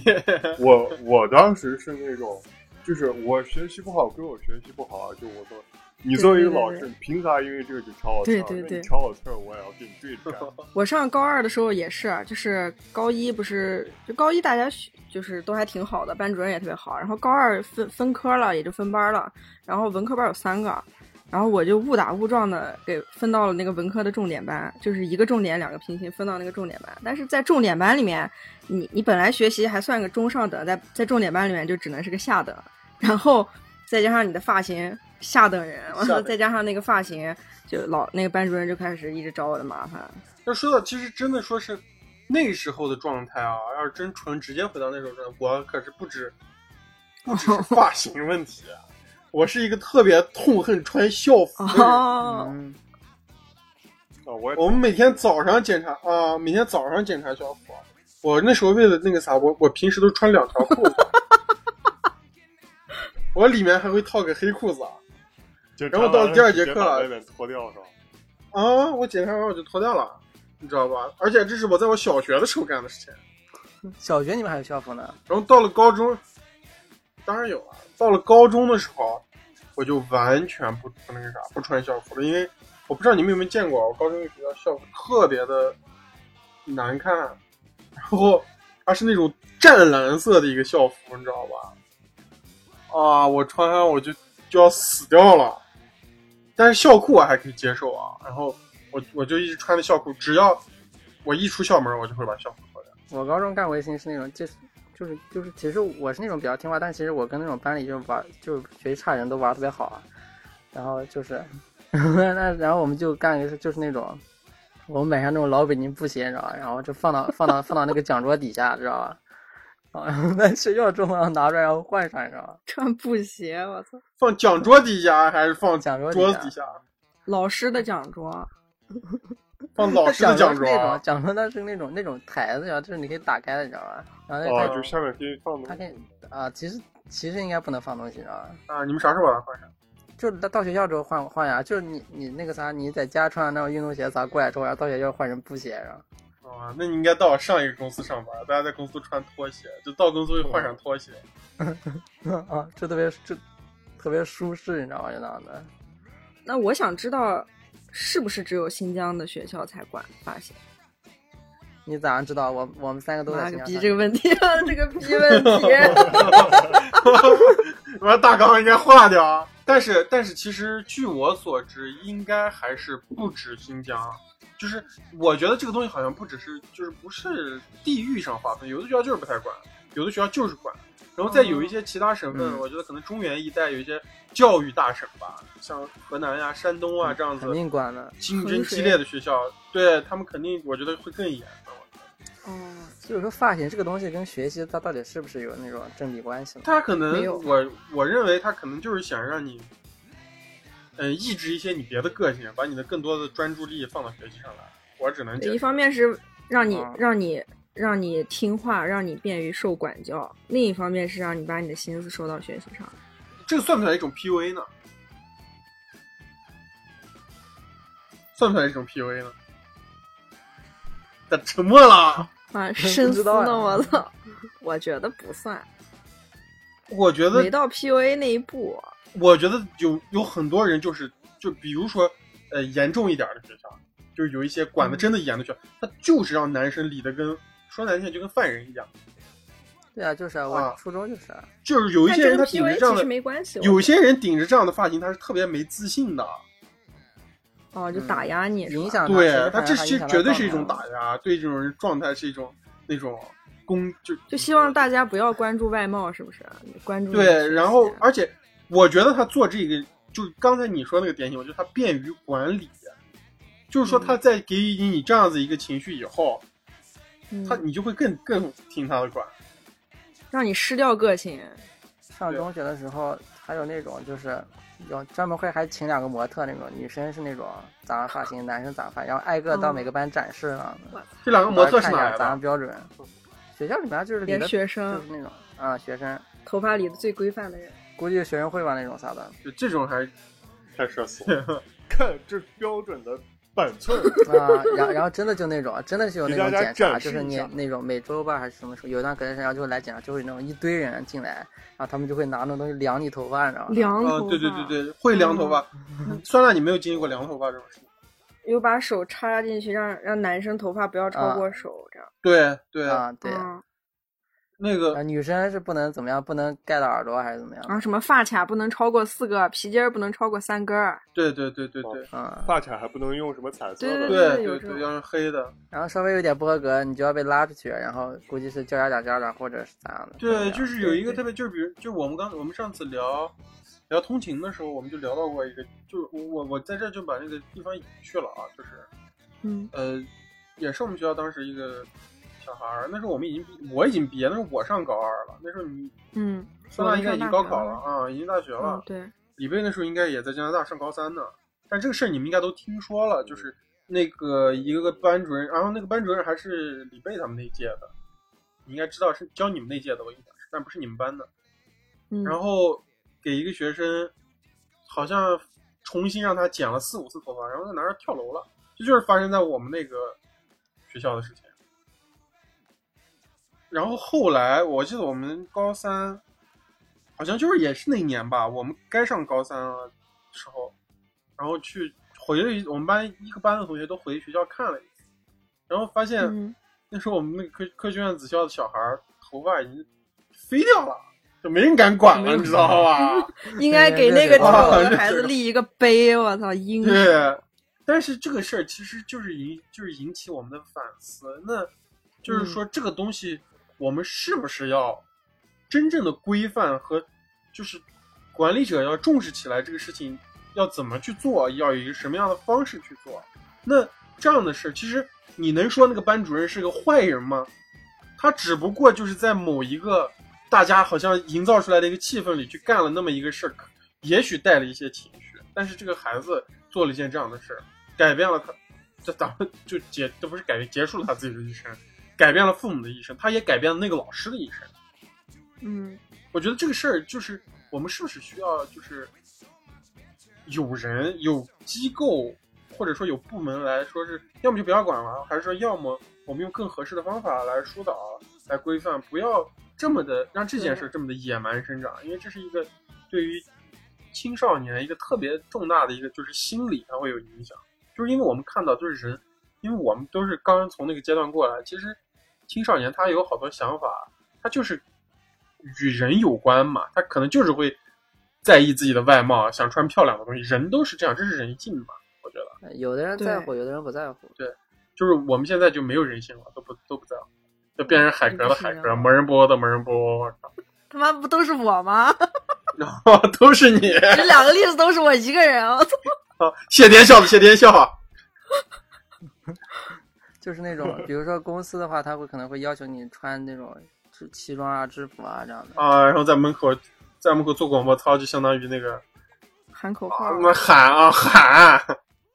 所以说发型这个东西，它就是有没有必要啊？就是它，它的确是个规则，有规范，其实我觉得是没有错的。但是问题是，它应该就是怎么样去更好的管理这个事情，应该是。就是或许你可以放开，比如说你不能染头，啊，你不能这他妈什么身上打洞，是吧？这种啊对对对你不能拿一个尺子去量一个男生的头发有多长，超过了一毫米就要怎么样请家长，这已经是变态了，我觉得这个这对我首先我觉得这个东西就是就是一个，呃，让我感觉就是一个，我觉得这个没什么可说，没什么好好躲藏的。我我觉得我就可以在这儿说，这个就是一个，呃，拿尺子量这种事情，就让这个事情变得特别没有人性，特别的对，冷冰冰。但是学校它私欲在里面了。对，但是当年我们在的那个学校环境，他自己内部操作一些事情的时候，那可是充满了人性啊。嗯，对，这个东西就很有，哦就很恶心，你知道吧？所以就是，对，对它里面其实充满了一些情感因素啊，人为操作啊，但反而在这些事情上显得好像特别公平公正，一点儿都不去那个啥。我觉得这个东西它是一个南辕北辙，就是弄反了给，本末倒置矫枉过了有一点。对，矫枉过正。我觉得是一个概念灌输的问题。比如说，像现在，如果你进到有一些正规的工作场合，比如说你要干银行啊或者怎么样，就是你肯定要穿制服，但是这个制服是你理解他为什么要穿，就是就是因为你是工作这样，然后你穿这个的确是看上去会大家对这个东西有认知啊怎么样，但是因为你在中中学时候管理这些问题的时候，是你对这个没有认知，你不理解就是为什么要剪这样。对的而且中学就像你说的，我觉得我插一句啊，就是我觉得你说那个就是也是特别，就我们就做这个工作，对吧？我们比方说我要做销售、或者我要做房地产，我就是要穿西装，那 OK，我们这个工作就是要出，就是要干这个事情。嗯，你如果不想干这个事情，你有自由，完全有自由可以不选我们这个工作，对，但是学生但是上学是没有选选择的，对，上学是没有选择的，啊对，就是最后就会把我们变得就是不敢选择，不知道如何做选择，因为嗯在我们大脑和情感发育那个年代，很多事情已经有人帮我们选择了，导致我们没有审美，导致我们大众是没有审美的。所以说，其实是不是大家都觉得，其实就是限制发型，而而且是一个比较苛刻的情况下限制发型，其实是错的。我觉得没有必要肯定，是错的。我甚至觉得早恋这种事情都可以早恋这个适当的放。词感现在都，对，早恋这个词嗯现在好像没有了啊。嗯，我我觉得早恋这个东西，它是跟那个性教育要匹配的。你性教育如果达到的话，早恋是没问题对的。对，中国我也不知道，也不知道现在还性性教育不性教育，现在还小时候难道也有？没有怎么性教育的。以前都是自我教育，都是互相教育。自学成才，我操！而且他其实管理的话，就是它是一个，我觉得跟就是层层数有关系的。就是老师其实也是还就是会对你这个心理的就是状态，他会有一个考量。因为我记得就是我发型最自由的时候是高三的时候，就是就是大家就会就会有一个氛围，就是说你到高三以后你怎么样，其实老师不会管你了，嗯，因为你马上就要高考，他其实就是你在发现他不会就是这些事情对期中末节的事情对你有要求了，所以高三的时候就是就是我们学校里就是高三的人的发型就是那种最放飞的人的发型，你知道吗？所以这件事情难道不是恰恰打脸了他们所有管发型的理由吗？对就是高三你所谓学习最重要的阶段，然后最不能分心，最不能攀比，然后最不能就是为了一些乱七八糟的事情，就是最最应该严加管教的一个一年，反而你有这种自由，那是不是也就代表他们就是通过这种方式啊，承认了实际上他们并不认可这种这个东西？实际上他们根本就不想管，他们也是没办法 啊。你马上毕业了，那就不管了，这这时候人性又体现出来了。但你要说不想管吧，又出现我们之我们刚才说的这种跳楼的事件。那你说你要作为一个班主任老师，你让学生你让他去剪一次两次头也就算了，你让他剪四次、剪五次，嗯，那是不是有点？哎，那我就我觉得这会不会涉涉及到一个个人的东西，就是他会不会涉及到想立威，或者是让别的同学看看，或许他跟这同学本身就之间有关系不太好可能他有点中二，要不然是不是？啊，中二。啊，当老师的人又不一定都是那种啊思想上合格的人。尤其是初中老师，其实你刚才说就是这是不是一种 PUA？其实我我就是觉得，可能不是老师主动选择，就是他可能都不会下这么大心思去说啊，我要去 PUA 对对对，我也想说是，它就是一种集体意识，它是一个 PUA 的环境。就是他发现通过通过这个他可以立威，通过这个他可以展现他的权利，对，并且感受到他在展现自己的权利。对，哎，那当时这个规则是那种是那种教育局下来的，还是说各个学校各个学校各个学校每个学校的标准都不一样，就是啊都是各个学校就是有那种啊一点都不管的学校。啊？其实我们学校，我们初中当时管的也不严重，呃，对，我我们们初中有意思的是，我们那个初中是看班主任的，对，对，啊，啊，对对对对对，就是每个我们那初中每个班主任的行事风格特别不一样，然后每个班的风格就特别不一样。所以现在、啊、这样子想想真的是，而且我记得我冬天的时候，我们好像都连校服都不用穿。对对对，因为我们学校没有冬季校服啊，咱们学校嗯，科子外面可以套东西。西。对，嗯，我上我到那个行知之后，然后就是不是跟那种一般，我就从小到大就是跟那种关系就是那种学习不太好的人玩比较好玩。行知行知就没有学习好的，啊，有当然有学习好的人了，然后我，初中应该还是然后就。有那种，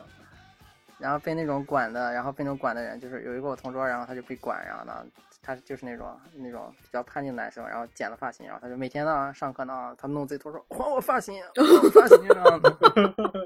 疯人，我操！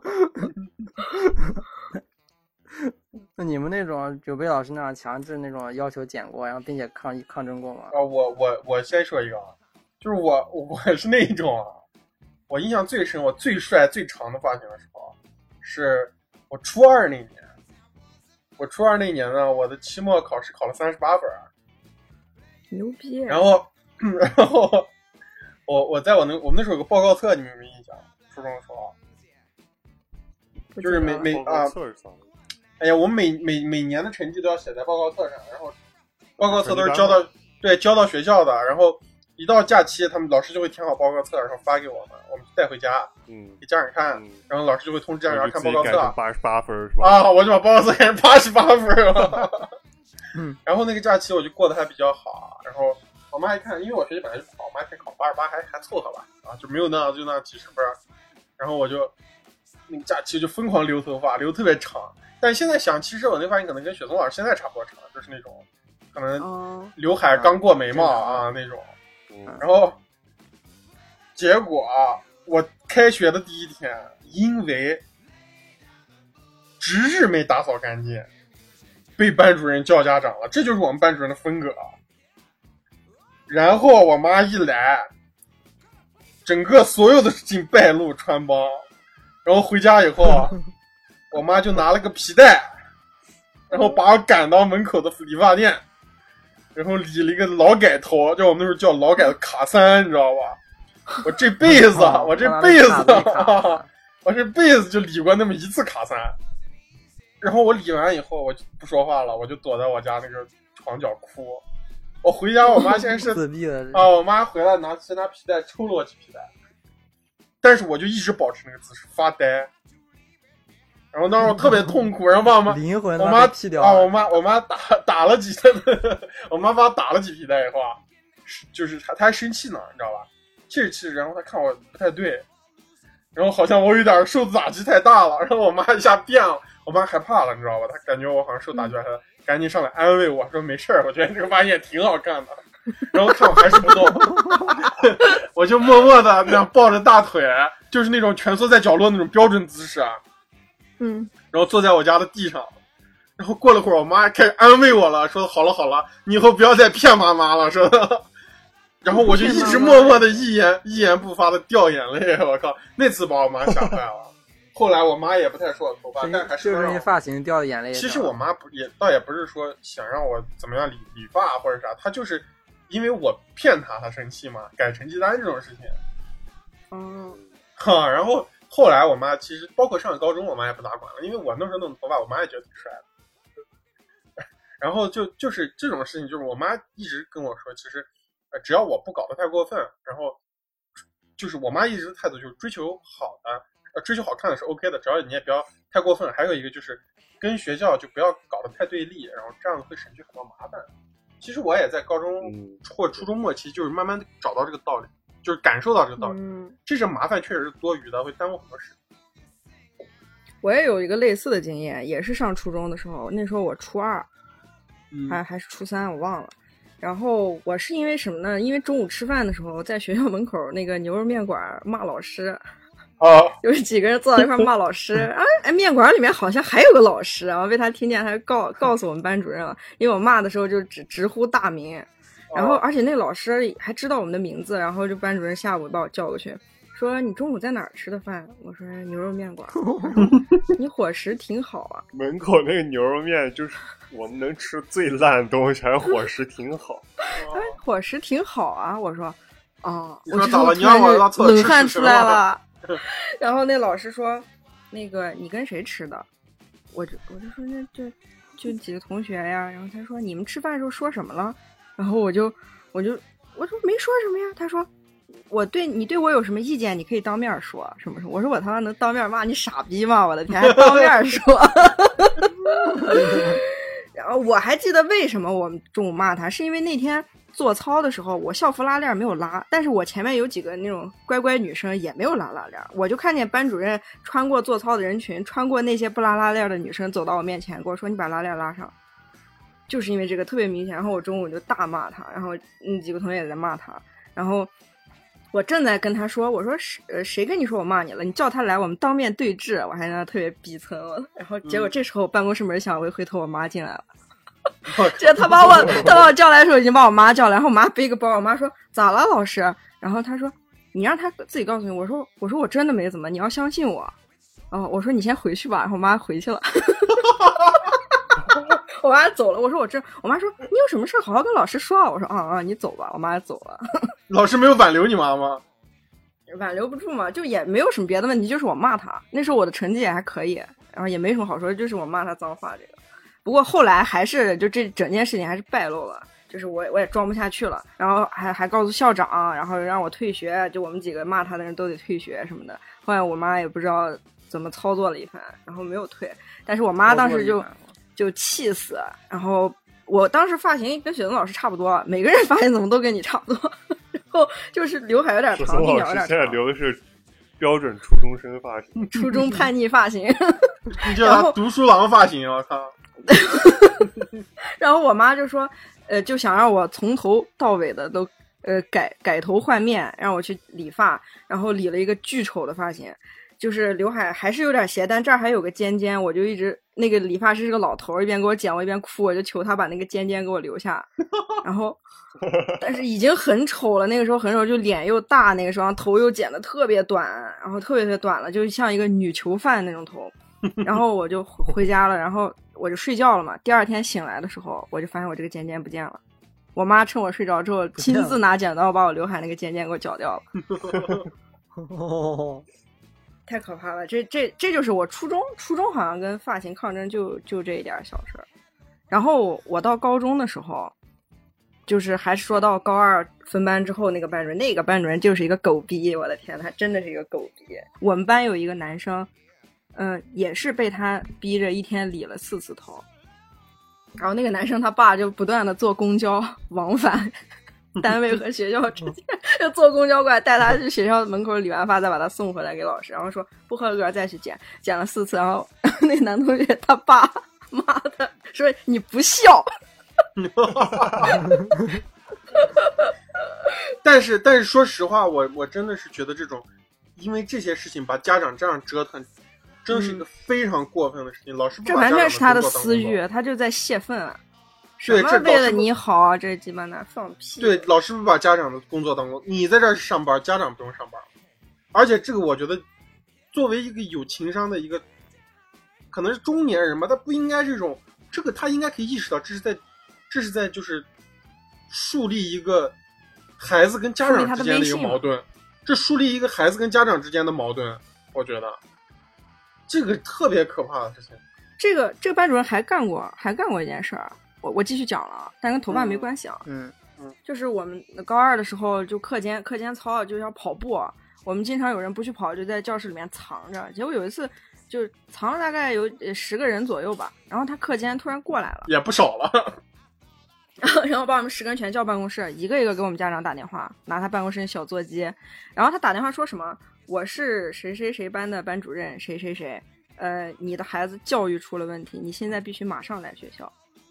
然后他也不说啥问题，哦哟，所有人家长都吓死了，赶紧跑过来，然后我的家长也来了，就堆了一办公室，然后他就垮起个皮脸，然后一直在那说说说了半天，然后有个家长说：“老师，我们家孩子到底咋了？”然后老师说：“他课间没去跑步。”然后那些家长全部都，你就看那个肩膀一下都垮下来了。然后他也是抓我的发型是什么呢？那个时候我我的头发因为老烫，然后还有点遗传的问题，就是它不是很黑，有点黄。嗯然后那个德育处的就说你你是不是染发了？我说我没有染，然后他们就给我妈打电话，我妈说啊，她天生就这样。结果德育处的人跟我说，那你去把头发染黑了再来上学。我说你说学校不让染发，哎，我就是校规规定不让染发，然后这是一一回事儿，最后怎么解决的我忘了。然后第二件事儿就是有一次来班里面检查仪容仪表的时候，又把我抓出去。那我那时候我刘海也没有过眉，我的那个鬓角也不长，我是短发嘛。然后说是因为我两边头发不对称，还有剪的太短了，就是德育处人给班主任说剪的太短了，然后班主任说，那你回家去把头发养长了再来上学。嗯，直接给每个学校配一个理发店好了。还要搞接发、重发，什么张光幺零幺在学校里面开起来，我靠！就是他们每天琢磨这种事情，不如不如好好琢磨一下咋样教育，对啊，就是提高他。一他是最重要的，这些东西他都一切方法都直接简单粗暴的一刀切，就让你去理，让你去留，让你去染。对，他没有说怎么样考虑一下，我们怎么样把这些孩子教育成更好的人。他们自己科目的教育都搞得不咋地，他们自己都不是好，都自己自己都他妈不是什么好人，我靠！对，我操！每天我妈我妈就说那个班主任一肚子坏水儿，然后那班主任个子还特别矮，就说肯定他妈的心眼儿太多了，所以没长高。说他，我妈说我想起你们那班主任我都恶心。啊我插一嘴啊，就是现在听到现在节目，如果我们发这期节目的时候啊，或者是就是已经有很多听众了，或者是如果你听到这期的时候啊，我们电台已经有特别大的收听量的时时候，我想说一句啊，就是我们说的这些话都是依照我们自己的真实经历而说的一些话，我们这个不针对教师这个行业，而是我们遇到的一些奇怪的老师。啊政治正确啊？这不是政治正确，我现在都能想象到，我们的评论有可能真的，如果我们电台火了，如果评论可能会说，我作为一个人民教师，我觉得你们作为学生，你们不把心思放在学习上，天天在搞这些事情，我觉得这些话都是屁话啊！如果有这样的评论，我就把你拉黑。你别说我什么删评论，不要整那个存天理灭人欲那一啊套。，对，别给我们搞这一套。我们说了，我们不针对听到现在不想听就给我出去。对对对对，我跟你讲，我们说了，我们是依照这一期的题目来聊这件事儿，所以聊到这儿了。呃，我们在成长的过程中，我相信我们在座的四位一定都遇到过非常非常好的师长，对，对，一定都遇到过。我们会另外去聊这个话题，所以大家千万不要上纲上线说我们啊侮辱教师行业没有的事儿啊，我们就是在聊嗯我们小时候受到的这些问题和待遇啊，不要给我们上纲上线。好，大家继续。啊，我说一个，就高三的时候我们班同学的抗争吧，就是 高三文科班的那个男生也不多，啊然后可能呃有多少个我也忘了，然后他们为了那个就是就因为学校总管他们发型，那时候男生也也想留那个稍微长一点的头，但是学校总抓。我们那个 教导处主任甚至买了一个 DV，然后每天拍摄大家的发型。后来还还有那种？还有拍照的，然后就是去每个班，你你们发型不合格，给你拍个照，然后放到学校的官网上。这然后我们有个同学还比了个权的问题耶。啊然后高三我们班男生集体对集体为了为了抗争，然后他们集体理了光头。哇就有一个时期，我们班所有男生全部都是光头。应该那样子照相的时候，双手金属理，然后吐舌头那样给他照。啊，我当时在高一的时候，还有一个特别有用的办法，就是在帮我逃避仪容仪表检查，还有什么就是各种各种班里的麻烦事儿啊。我有一个万能的借口，就是我是国旗班的，我要去训练。哦，然后这个事情，班主任老师永远没有办法反驳，反驳你就是不尊重，我有我的责任的。你们学校啊，做你们升国升国旗的时候，一个谢天笑怎么升旗的呢？是吧？用更高级的东西压制他。啊，我跟你说，我们当时国旗班全是那种各种全校最骚的头发都集中在国旗班了，因为我们 我们升旗的时候戴帽子嘛，反正也看不到头发。然后我们盘了一个盘了一个发揪是吧？在上面。嗯留了个墨西干，我靠！但其实说实话，那个时候升旗也不会想留很长的头发，因为太热了。升旗的时候，国旗班呢，尤其是夏天的时候，穿一身那样秋季的那种，有点像军装那样礼仪服，啊！然后长袖长裤，还戴个帽子。我升国旗的时候还晕倒过。班主任杠。啊，晕倒我升啊我升旗的时候，我升旗的时候还晕倒过了。我操！我我也见到过那种，那那种直接让脸朝地，倒下的人。就是周一大早上太阳暴晒，把你晒的，我看东西就变成黑白的了，就是眼前就变黑了嗯，啊！我就脸冲下，倒的。有那后脑勺冲下倒的，还把我后沿我见过那啊，种还我还把我后面后面同学砸的他妈捂肚子捂了半天啊！啊，真的特别难受。而且我每次，我每次早上，我每次早上就是升国旗，周一早上升国旗，我都会眼睛变成黑白的，但倒不倒就看看那天的那个状态了。升国旗其实还好，主要是那种校长讲话，然后讲了半个小时就嗯不行了，你知道吧？啊，就有时候有时候我还是那种啊，有时候我还是那种能坚持住啊，最后坚持到结国升国旗结束啊，那真的是啊我我现后来我都怀疑，可能不是我身体里面，可能是真的是那种磁场力量太强了。那就是就是刚才我们也聊了好多，就是这个学校在我们那时候教育啊一些问题。那最后，大家觉得这个东西有没有取得成果啊？像刚才我们提到的那些，就是抗争呀、和我们自己又又值不值得？啊取得了怎样的成果，其实这个东西也很难量化的。嗯但是可以参考一下，就是别的国家是怎么做的呢？这边的话，就是我的经历，我在这边上高中的经历，说实话，在仪容仪表上面几乎是就是跟国内相反的，就是国内是那种，嗯假如说仪容仪表你有最低标准和一个最高标准，国内会在最高标准就是之下会选一个还是相对很高的标准，国外就是我们要选一个最低我们能接受的标准。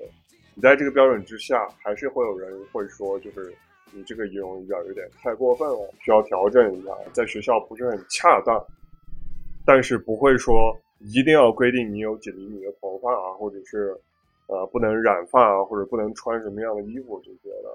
就大部分情况其实是跟社会实际的情况是差不多的。对，我觉得这个就是标准还是可以接受的。比如说，就是我就像比方说西方或者现在我们国内当然也是这样啊，就是你出席什么样的场合，你当然要穿的差不多一点，对吧？对你对你你比方说嗯你去参加一些呃，就是可能公司呀，或者是比较正规一点的场合，你肯定要穿得体一点，对吧？你就算是搞摇滚的人，人家 参加一件事，人家还知道把头发要扎起来呢，对吧？那这个起码表现了对表现了你对这个场场景、对这个仪式感和比方说对主办方，还是说你的朋友搞这个聚会的人一种和和到场的人的一些尊重。就比方说我是一个盛装出席啊，我对大家表现一个尊重，我我在乎这些这些人，在乎这个场合，是是 OK 的。你不要搞的就是说搞得跟监狱一样，就是我来这我就要管理你们。我觉得这个是个特别不好的就是我是来上学，我是来接受教育的，但这不是我生活的全部。你也不应该管到我生活的全部。我觉得教育不等于管理，当然有一部分管理的成分在，但是我觉得这个管管理要恰当对吧？还是要去，嗯我我认为教育所谓的教育不是说，当然这个就是还是扯到那个更大的话，就是应试教育啊，教育我觉得是就是简单的说什么先教做人，那你你怎么教做人？有些人他就不做人就有问题啊。PUA 你，啊，就就就不能那种，就是说 PUA 你你你这样子嘴脸，你教出来人都是什么样？大家都学了这套打小报告、对通风报信啊、传话对、交作家啊，最后那出来都是什么样的人？对吧？还是给大家一个自由宽放的空间，让大家都变成那种坦诚从容的人，就不要那样你被举报了，你就知道这些人后来都成为什么啊，我们没少被举报啊！我靠，知道吧？就是我就觉得教育是教大家首首先是因为现在也是你所谓学校里学的那些知识，它终归当然，嗯，当然你上到更好的学校，你会去见到学校更那些啊更优秀的人。那更优秀，优秀这个东西，它本来就不是一个说是用成绩来衡量一个东西的标准。对，我们在座的主要，你看我们学习都发型一点关系都没有。，对对，就就是这个发型就成了一个特别重要的一个事情，对吧？你看我们在座四位多优秀 啊！我们学习都不好啊？啊，我们学习都不好啊，但但是但是我你不能说我们是那种啊，对不对啊？我们都纳税呢，对吧？我们都还在给社会做贡献，我们都在自己很努力的生活。但其实另外一方面，学校就是在这方面，他也很难画一条线，说怎么样才是得体，怎么样才是尊重他人。社会上也没有这样的划线嘛，就是尤其是在学校这种阶段，中学这种阶段，就是大家都是青春期，大家都是学生，然后哪怕是在国外，就是你也很难说啊，你露这么多乳沟，就是太多了。你必须把乳沟控制在多少多少厘米以内，是吧？就是你虽然把标准定的很低，但是你还是没有量化，还是不能量化这个东西。那你不能量化这个东西，你就很难去把控那一条线在哪。嗯，包括这边也有也有过那种，就是学校管理用医疗的丑闻，就有些私立学校会管的比较严格嘛。然后前段时间我就看了一个新闻，说一个私立学校的毕业照上面，他们把所有女生的乳沟都 P 掉了。然后还都 P 的特别粗糙，就是一看就是那种往胸上加了一块儿那种，加了一块黑的，或者是那种再取了一下他们他们外套的那个色块儿，然后直接加一个那种方形的色块儿上去。仿制图章是吧？那就是说这个东西，就是我我认为啊，就是教育这个东西就不能所谓的就是一刀切。就是我当然我们特别清楚，老师作为教育者，教师这个行业，他们其实肯定也是有他们本身的困境的，也有工作面要面对的压力，也有。当然我也知道青少年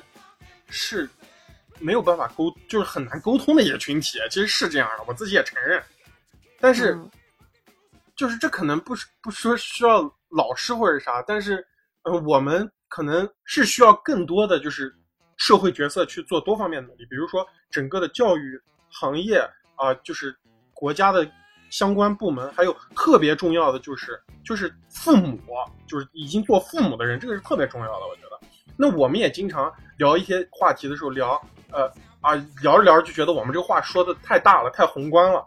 但是有一些问题就是要用宏观的问题去看，你不能因为这些东西宏观了，我们就去就不能说了，对吧？我觉得问题在那儿摆着，我们有些情况还是得得去聊。就是这些问题虽然解决起来很困难，啊，需要很多人一起做努力，那肯定不只是教师这一个群体，那需要各个方面。那但是我们依然要说这个问题，因为这个问题依然还是一个问题，依然存在。那这些问题，我觉得不能因为它可能需要需要努力的人特别多，我们就不提了，对吧？因为这个问题是需应该要解决的问题。说的，像跟白岩松一样的，他喜欢，我喜欢，我们应该喜欢足球的呀。可是我们为什么不喜欢了呢？那我们当时，我们中学时期为就这些事情做过的这些抗争，也请过那些家长挨过的皮带，觉得不光当然不光是发型这个事情啊，就是各种抗争，跟老师的对抗，跟跟学校这个体系的对抗。你们现在回过头去看，你们觉得值得吗？我觉得还是值得的吧。值得。值得，必须要对抗。我觉得如果你要不对抗，你就失去了很多东西。对对，我觉得这个真的是，就是你要争取，不管是你这个，嗯，就我觉得是还是就是还是那些问题啊，就是人在某一个阶段，你不管你认知是对还是错，我觉得学生就是能咱们在一块儿上学的这些人啊，他终归还是在那条线里面，他不会去杀人，对吧？你为你自己想得到的那个东西，是去争取啊，无论那个东西是是你喜，就包括甚至我们现在就是是你在学校喜欢，你争取你在学校里喜欢的那个人，还是你想要的那个发型啊，也包括同时你想得到一个好的成绩，你去努力为他争取那个你想要的那个东西，我觉得都是好的。就是这是我们在青少年时期很重要的一课。他他反向的逼迫你，其实会物极必反的。是的，就是你要那样子去压制的话，有些人他就是会对着干，然后他就会干出格的事情。啊，我上初中的时候，隔壁就是经常说隔壁班有一个那种，他是班主任的孩子，就是那种学习肯定特别好那样的。然后他就跟前面前面有个人就是学习特别不好，然后然后他在上课在那吃泡面还是干啥的，还吃吃辣椒。然后因为班主任是他家长，他就不愿意，你知道吧？他就然后说让让你别吃了，然后咋的？然后那个人就然后转过去，然后打一他 打一他一巴掌还是咋回事？他直接从那包里掏出刀，然后跟那个人对峙嘛，在班里，还在上课呢，你知道吧？这样这样，其实这种教育体制下，其实会出现好多那种，就是思想特别极端的人。是的，就是就是大家其实你好好跟他说嘛，对吧？不要去上纲上线的跟他采取那些所谓的措施。我觉得对于一个孩子，你可以好好跟他聊嘛，对吧？就是我觉得首先还是要让你应该说服，你应该有能力去说服对方。就毕竟你一个大人对一个小孩儿，对一个对一个十几岁的孩子，你应该有能力去说服对方，而不是说非要拿着尺子来执行规定，非要拿着班规这种东西来执行规定。对，但其实反过来说，很多他们他们自己很多东西，他们自己也都不理解的。其实，对，是的，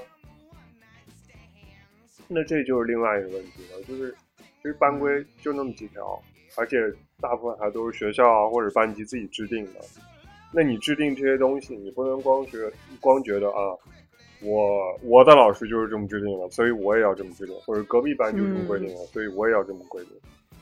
就是你带你的孩子，你要你要为你带的学生负责，所以你规定的这些东西，你应该是有自己的出发点，并且经过自己的考虑的、有过论证的，这才是。对，反过来说的话，我觉得就是从我作为一个学生，从一个个人层面，我反倒觉得就是这些抗争啊，虽然现在看来都是一些很鸡毛蒜皮，就刚才我们也说过了，我们大家其实如果把现在的想法投射回去的话，都不会在乎这个事情。但是在当时看来，就其实我感觉说的有点夸张，就是锻炼了我的质疑，就是抗争权威的这种思维，就是会去想这个东西合不合理。就我不是要一味的别人说我应该怎样，我就要去怎样，我就应该听他的。就是我我有我想争取的，我我想争取的合不合理？他为什么又不想让我争取？对，而且最简单就是，我也就说个比较简单粗暴的一个东西啊，就是咱们中国人经常写毛笔字儿、写挂墙上那种什么光明正大这种话，就是嗯学校在这让青少年这种很懵懂的阶段，对他实行一些一刀切的措施，是肯定制住治理不了他，他肯定会他压制不了他心里真正的那种渴望，那他就会去偷偷摸摸的想尽办法啊，那种偷鸡摸狗的去干自己想干的那种事情。就是我觉得不要让大让大家从容一点，让大家知道我有权利，我也可以去争取我想要的那些事情。不要在那种阶段，或许这个东西可能不对不好，会伤害到别人。那你作为教育者，应该去引导他，去告诉他为什么不要这样啊？这些事情你你失去了，或者是你得到了，它会产生一个什么样的效应啊？不要去一刀切，也不给他讲道理，然后一出问题就把家长叫来，一是立威，然后就把这些东西推给家长，好像让家长帮你教育。那这个东西那就不对呀、对吧？然后最后教出来的小孩，他就觉得啊，老师跟我是对立的，家长也跟我对立的，这其实不应该是这样，我觉得。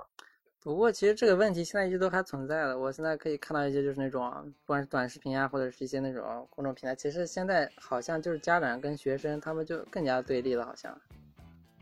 呃是吗？他们就是他们现在会会有群，然后就是然后就是那种、嗯家长群然后家长就会呃对学生老师给家长会安排各种各样的任务，好像那种什么检查作业或者干嘛，好像都交给家长了，咋呃，我我我还看到一个，我还看到前段时间特别窒息一个特别著名的新闻，你们应该也都看到，那段时间闹还挺大的，就是一个老师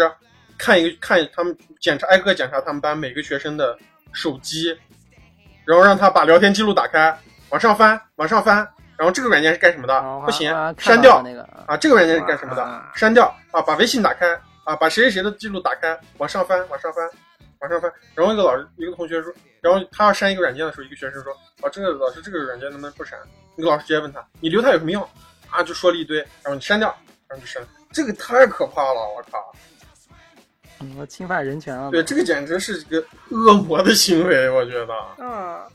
畜生的行为，我操！对啊，所以这种东西不管过了多少年，其实还是没变的。对，我觉得还是虽然发型可能就是不管了，但是他会从别的方向。我们那时候又不手机没有这么发达嘛，有图对这样的网。我们那时候手机要到在现在这种程度，还不知道要遇到啥恐怖的事情。我们那个时候有有小纸条呀，有写的情书呀啥的，啊，被没收上去了，就就已经够社死了。啊！我直接打开，老师把你谷歌浏览器打开，打开里面全是 Pornhub，我操！那那种原来传小纸条，还有那种被老师拦截，然后让你那种自己大声念出来让全班啊，这个太恶毒了，太畸形了，我操！这个这个，我觉得其实其实如果真遇到这种情况，老师让你打开谷歌浏览器，他看到那些 Pornhub，他也不敢当着全全班的面老让你把它点！让他把它点开，你点开让大家看一下，然后全班我操！连到那个多媒体上面，啊，全班在那个欢呼，上一堂性教育课。就是那种学习好的人本身其实就想就想学习嘛，那个东西。那你学习不好，你就是再管他的发型，再管他你把他头剃掉，他也不学习，啊比如就是你跟没有关系就。你把我头发剪了，我还能玩游戏啊；你把我手机没收了，我还能谈恋爱；你把我对象也拆了，我总有事情。我可以我可以到他家楼下去对他们家阳台喊，我靠！就是你总不可能把我关起来吧，对吧？我所以我觉得这个东西其实它锻炼就是它不是锻，就是它刻意训练的不是一个就是你学习上的东西。我觉得像刚才我们讨论，我想一下，估计它就是锻炼你的一个那种服从的一个心态。对，没错。他是他是从小就锻炼你对一个社会的一个服从。对，但其实他们没有把学生引导到他们想要的方向，他们反而把学生引导了，引导到了他们不想要的方向。就是我们会开发，在这种高压情况下，我们会开发出来各种奇技淫巧，去来躲避。就是最后把大家都从一个人人生下来嘛，都是一些就是大家不知道这些事情有什么好怕的，最后啊把把一个人就教育成一个啥都怕，然后变成一个巨贼贼逼，你知道吧？变成一个苟且的人，啊，变成一个特别苟且的那种。就遇到什么事情总在想啊，我要我要找一个那种嗯低空飞低空飞过对的办法去应对是的而不是正大光明去对待它。对就包括现在反而花了更多的心上班思。说的，就是打工人摸鱼啊这种事情啊，就是你嗯，说人之常情吧，的确也是，但是当很多人就是都摸鱼摸成习惯的时候，就是能好好上班不好好上班，非要摸鱼的时候，这种事情啊也说不好，就是从学生时代那种高压、那种偷偷摸摸的习惯传承下来。对，你就把东西该弄的东西弄完，你就搞你自己的东西，不不也行吗？当然，也有些单位啊，就是就是不能干，就是你只要在这儿待着，你 就干不了。但是我觉得这还是一个个人一个自己修为的一个事情。你就是你这个人什么样的面相，不要在你那么小的时候就给你养成了那种啊，就是苟苟且且、抠抠摸摸的那种样子。搞人千人一面哦。对，那说到奇技淫巧，说到奇技淫巧，我来介绍一些方法这些苟且的方法哦。虽然很苟且，但是我还是得介绍一下。教育一下我们的零零后听众。哎，对，如果你们以后啊又开始管发型了，希望这些建议对你们有用啊。比如说，呃，你是你烫了个头，我我是卷，我是那个短发，我还烫头了，呃，烫的那种所谓的纹理，就是一些大一点的卷。然后当他要查的时候，如果你提前收到了通风报信，你可以像李贝那样逃去国旗班，或者是你干脆不要来上课，或者你逃到厕所、水房。然后如果你就在班里你可以怎么样？对，你可以把你的头发使劲儿的梳成直的，就那种滚筒梳子，它可以把你头发暂时的弄成服服帖，但是很丑陋的一个发型，不过是暂时的。然后我看一下我的奇技淫巧的笔记啊，奇技奇技淫巧大法，哈，奇技淫巧宝典啊！对，甚至你可以拥有一个小的夹板，把你头发暂时就是夹板，就是你们知道啥是夹板吧？知道了，知道了。我们虽然都是直男，也没有那么直到那个程度。把它夹成直的，这是呃如何让学校看出你不要烫头，或者是你跟你的家长串通好说你是自来卷，呃，这个我跟我妈也串通过，对我妈那时候不管我看你家长。对，然后你要告诉他你是自来卷，然后如果你是女生，你的刘海长的话，你就把它别到后面，或者使劲往侧面梳。男生也是这种这种正常垂下来，你可以把它使劲的拨拉到侧面去，让他不要发现它超过了眉毛。然后还有一个是是关于校服的一个方法，我们高三的时候，呃呃，好多人不喜欢穿校服，但是有很多那个值周生。值周生就是他们可能年级比较低，因为高三已经不用参加值周，值周生就有些检查值日，有些就检查仪容仪表，检查你有没有把你的裤脚改成锥子裤，查你的裤脚，有些是查你有没有穿校服。然后我们班有一个男生是五大三粗一个男的，他是这么干的，他把他那个校服叠成巴掌这么大，校服外套拉链另外叠成这么大。然后呢，中午出去吃饭，使劲叠。上课我就看他叠叠这么小，然后背一个小挎包，把他那个巴掌大的校服掖在挎包里。然后他中午回来，我当时跟他一起在那个楼梯上，中午进学校了，直接突破门口，就穿着自己的便服，然后直接突破门口，值周生往楼梯上走，然后值周生在后面追他，一直喊哥哥哥哥，等一下哥哥。然后值周生也特别害怕我们这种高三的人，太可爱了，我靠！呃，高三的壮汉，他特别害怕，他也不敢使劲喊，呃，哥哥等一下，一直追，然后他就不管，一直追到四楼，我们教室在四楼，然后他上来说，你怎么没穿校服？你的校服呢？然后 我同学把包这样拉开，然后在这儿，就这么小一个包，拉开这儿，然后值周生下去，当然得让值周，你得到了那种你在学校里混成那种老油条，让值周生叫你哥哥，他才对你放水。如果值周生高年级的，那就是一顿打，我跟你讲。把你本人叠成方块塞到小包里，我操！然后呢，你的笔记就这么点儿。没了，哎呀，我的奇奇淫巧就这么一点儿。宝典哎学校其实啊学校学校其实也有方法呢。他就看见啊，他平时可能他就知道你们哪几个人爱烫头，他把你直接拉到水房，把你头发搞湿，你的卷儿就显出来了。呃，酸辣于谦儿出来？啊，行吧，就是我们这期其实从头发，大家自己对头发的要求和我们呃理发的变迁，呃，一直到学校，呃，也讨论好多这个教育体制的问题啊。但是我觉得，呃，这我们该说的我们还是要说，中间那段我们也都说过了啊。你觉得如果有问题，那就不要听了啊。就是我们绝对对教师行业没有恶意，我们也知道他们会面临一些困境和呃烦恼，这是我要强调的一点啊。就是大家不要给我们扣帽子，嗯，也不要在评论区骂我们，骂我们我肯定要么就删，要么就拉黑啊。想扣帽子的直接寄给我们啊，不要不要打字啊。啊，行，反正就是又大概现在聊两两个小时了，不知道剪出来多久啊。然后这次聊的特别开心啊，欢迎感谢大家啊，不是不是，呸呸呸，来，算了，口播哎呦呦，等会儿等会儿，直接退了，我靠！淘宝了，直接。好，感谢大家收听熔岩合作社，我们会在 Podcast 的蜻蜓 FM、网易云音乐、喜马拉雅、荔枝 FM、小宇宙更新。您也可以通过新浪微博、微信公众号搜索“熔岩合作社”来关注我们。我是蒜辣，我是罗宗远，我是雪宗，我是李贝，拜拜。拜拜。拜拜拜。Lock it up, what you love. Mixes, let me be mine. Oh, auction off what you love, it will come back sometime. Lock it up, what you love.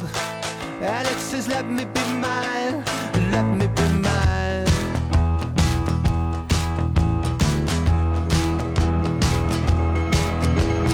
You're gonna change.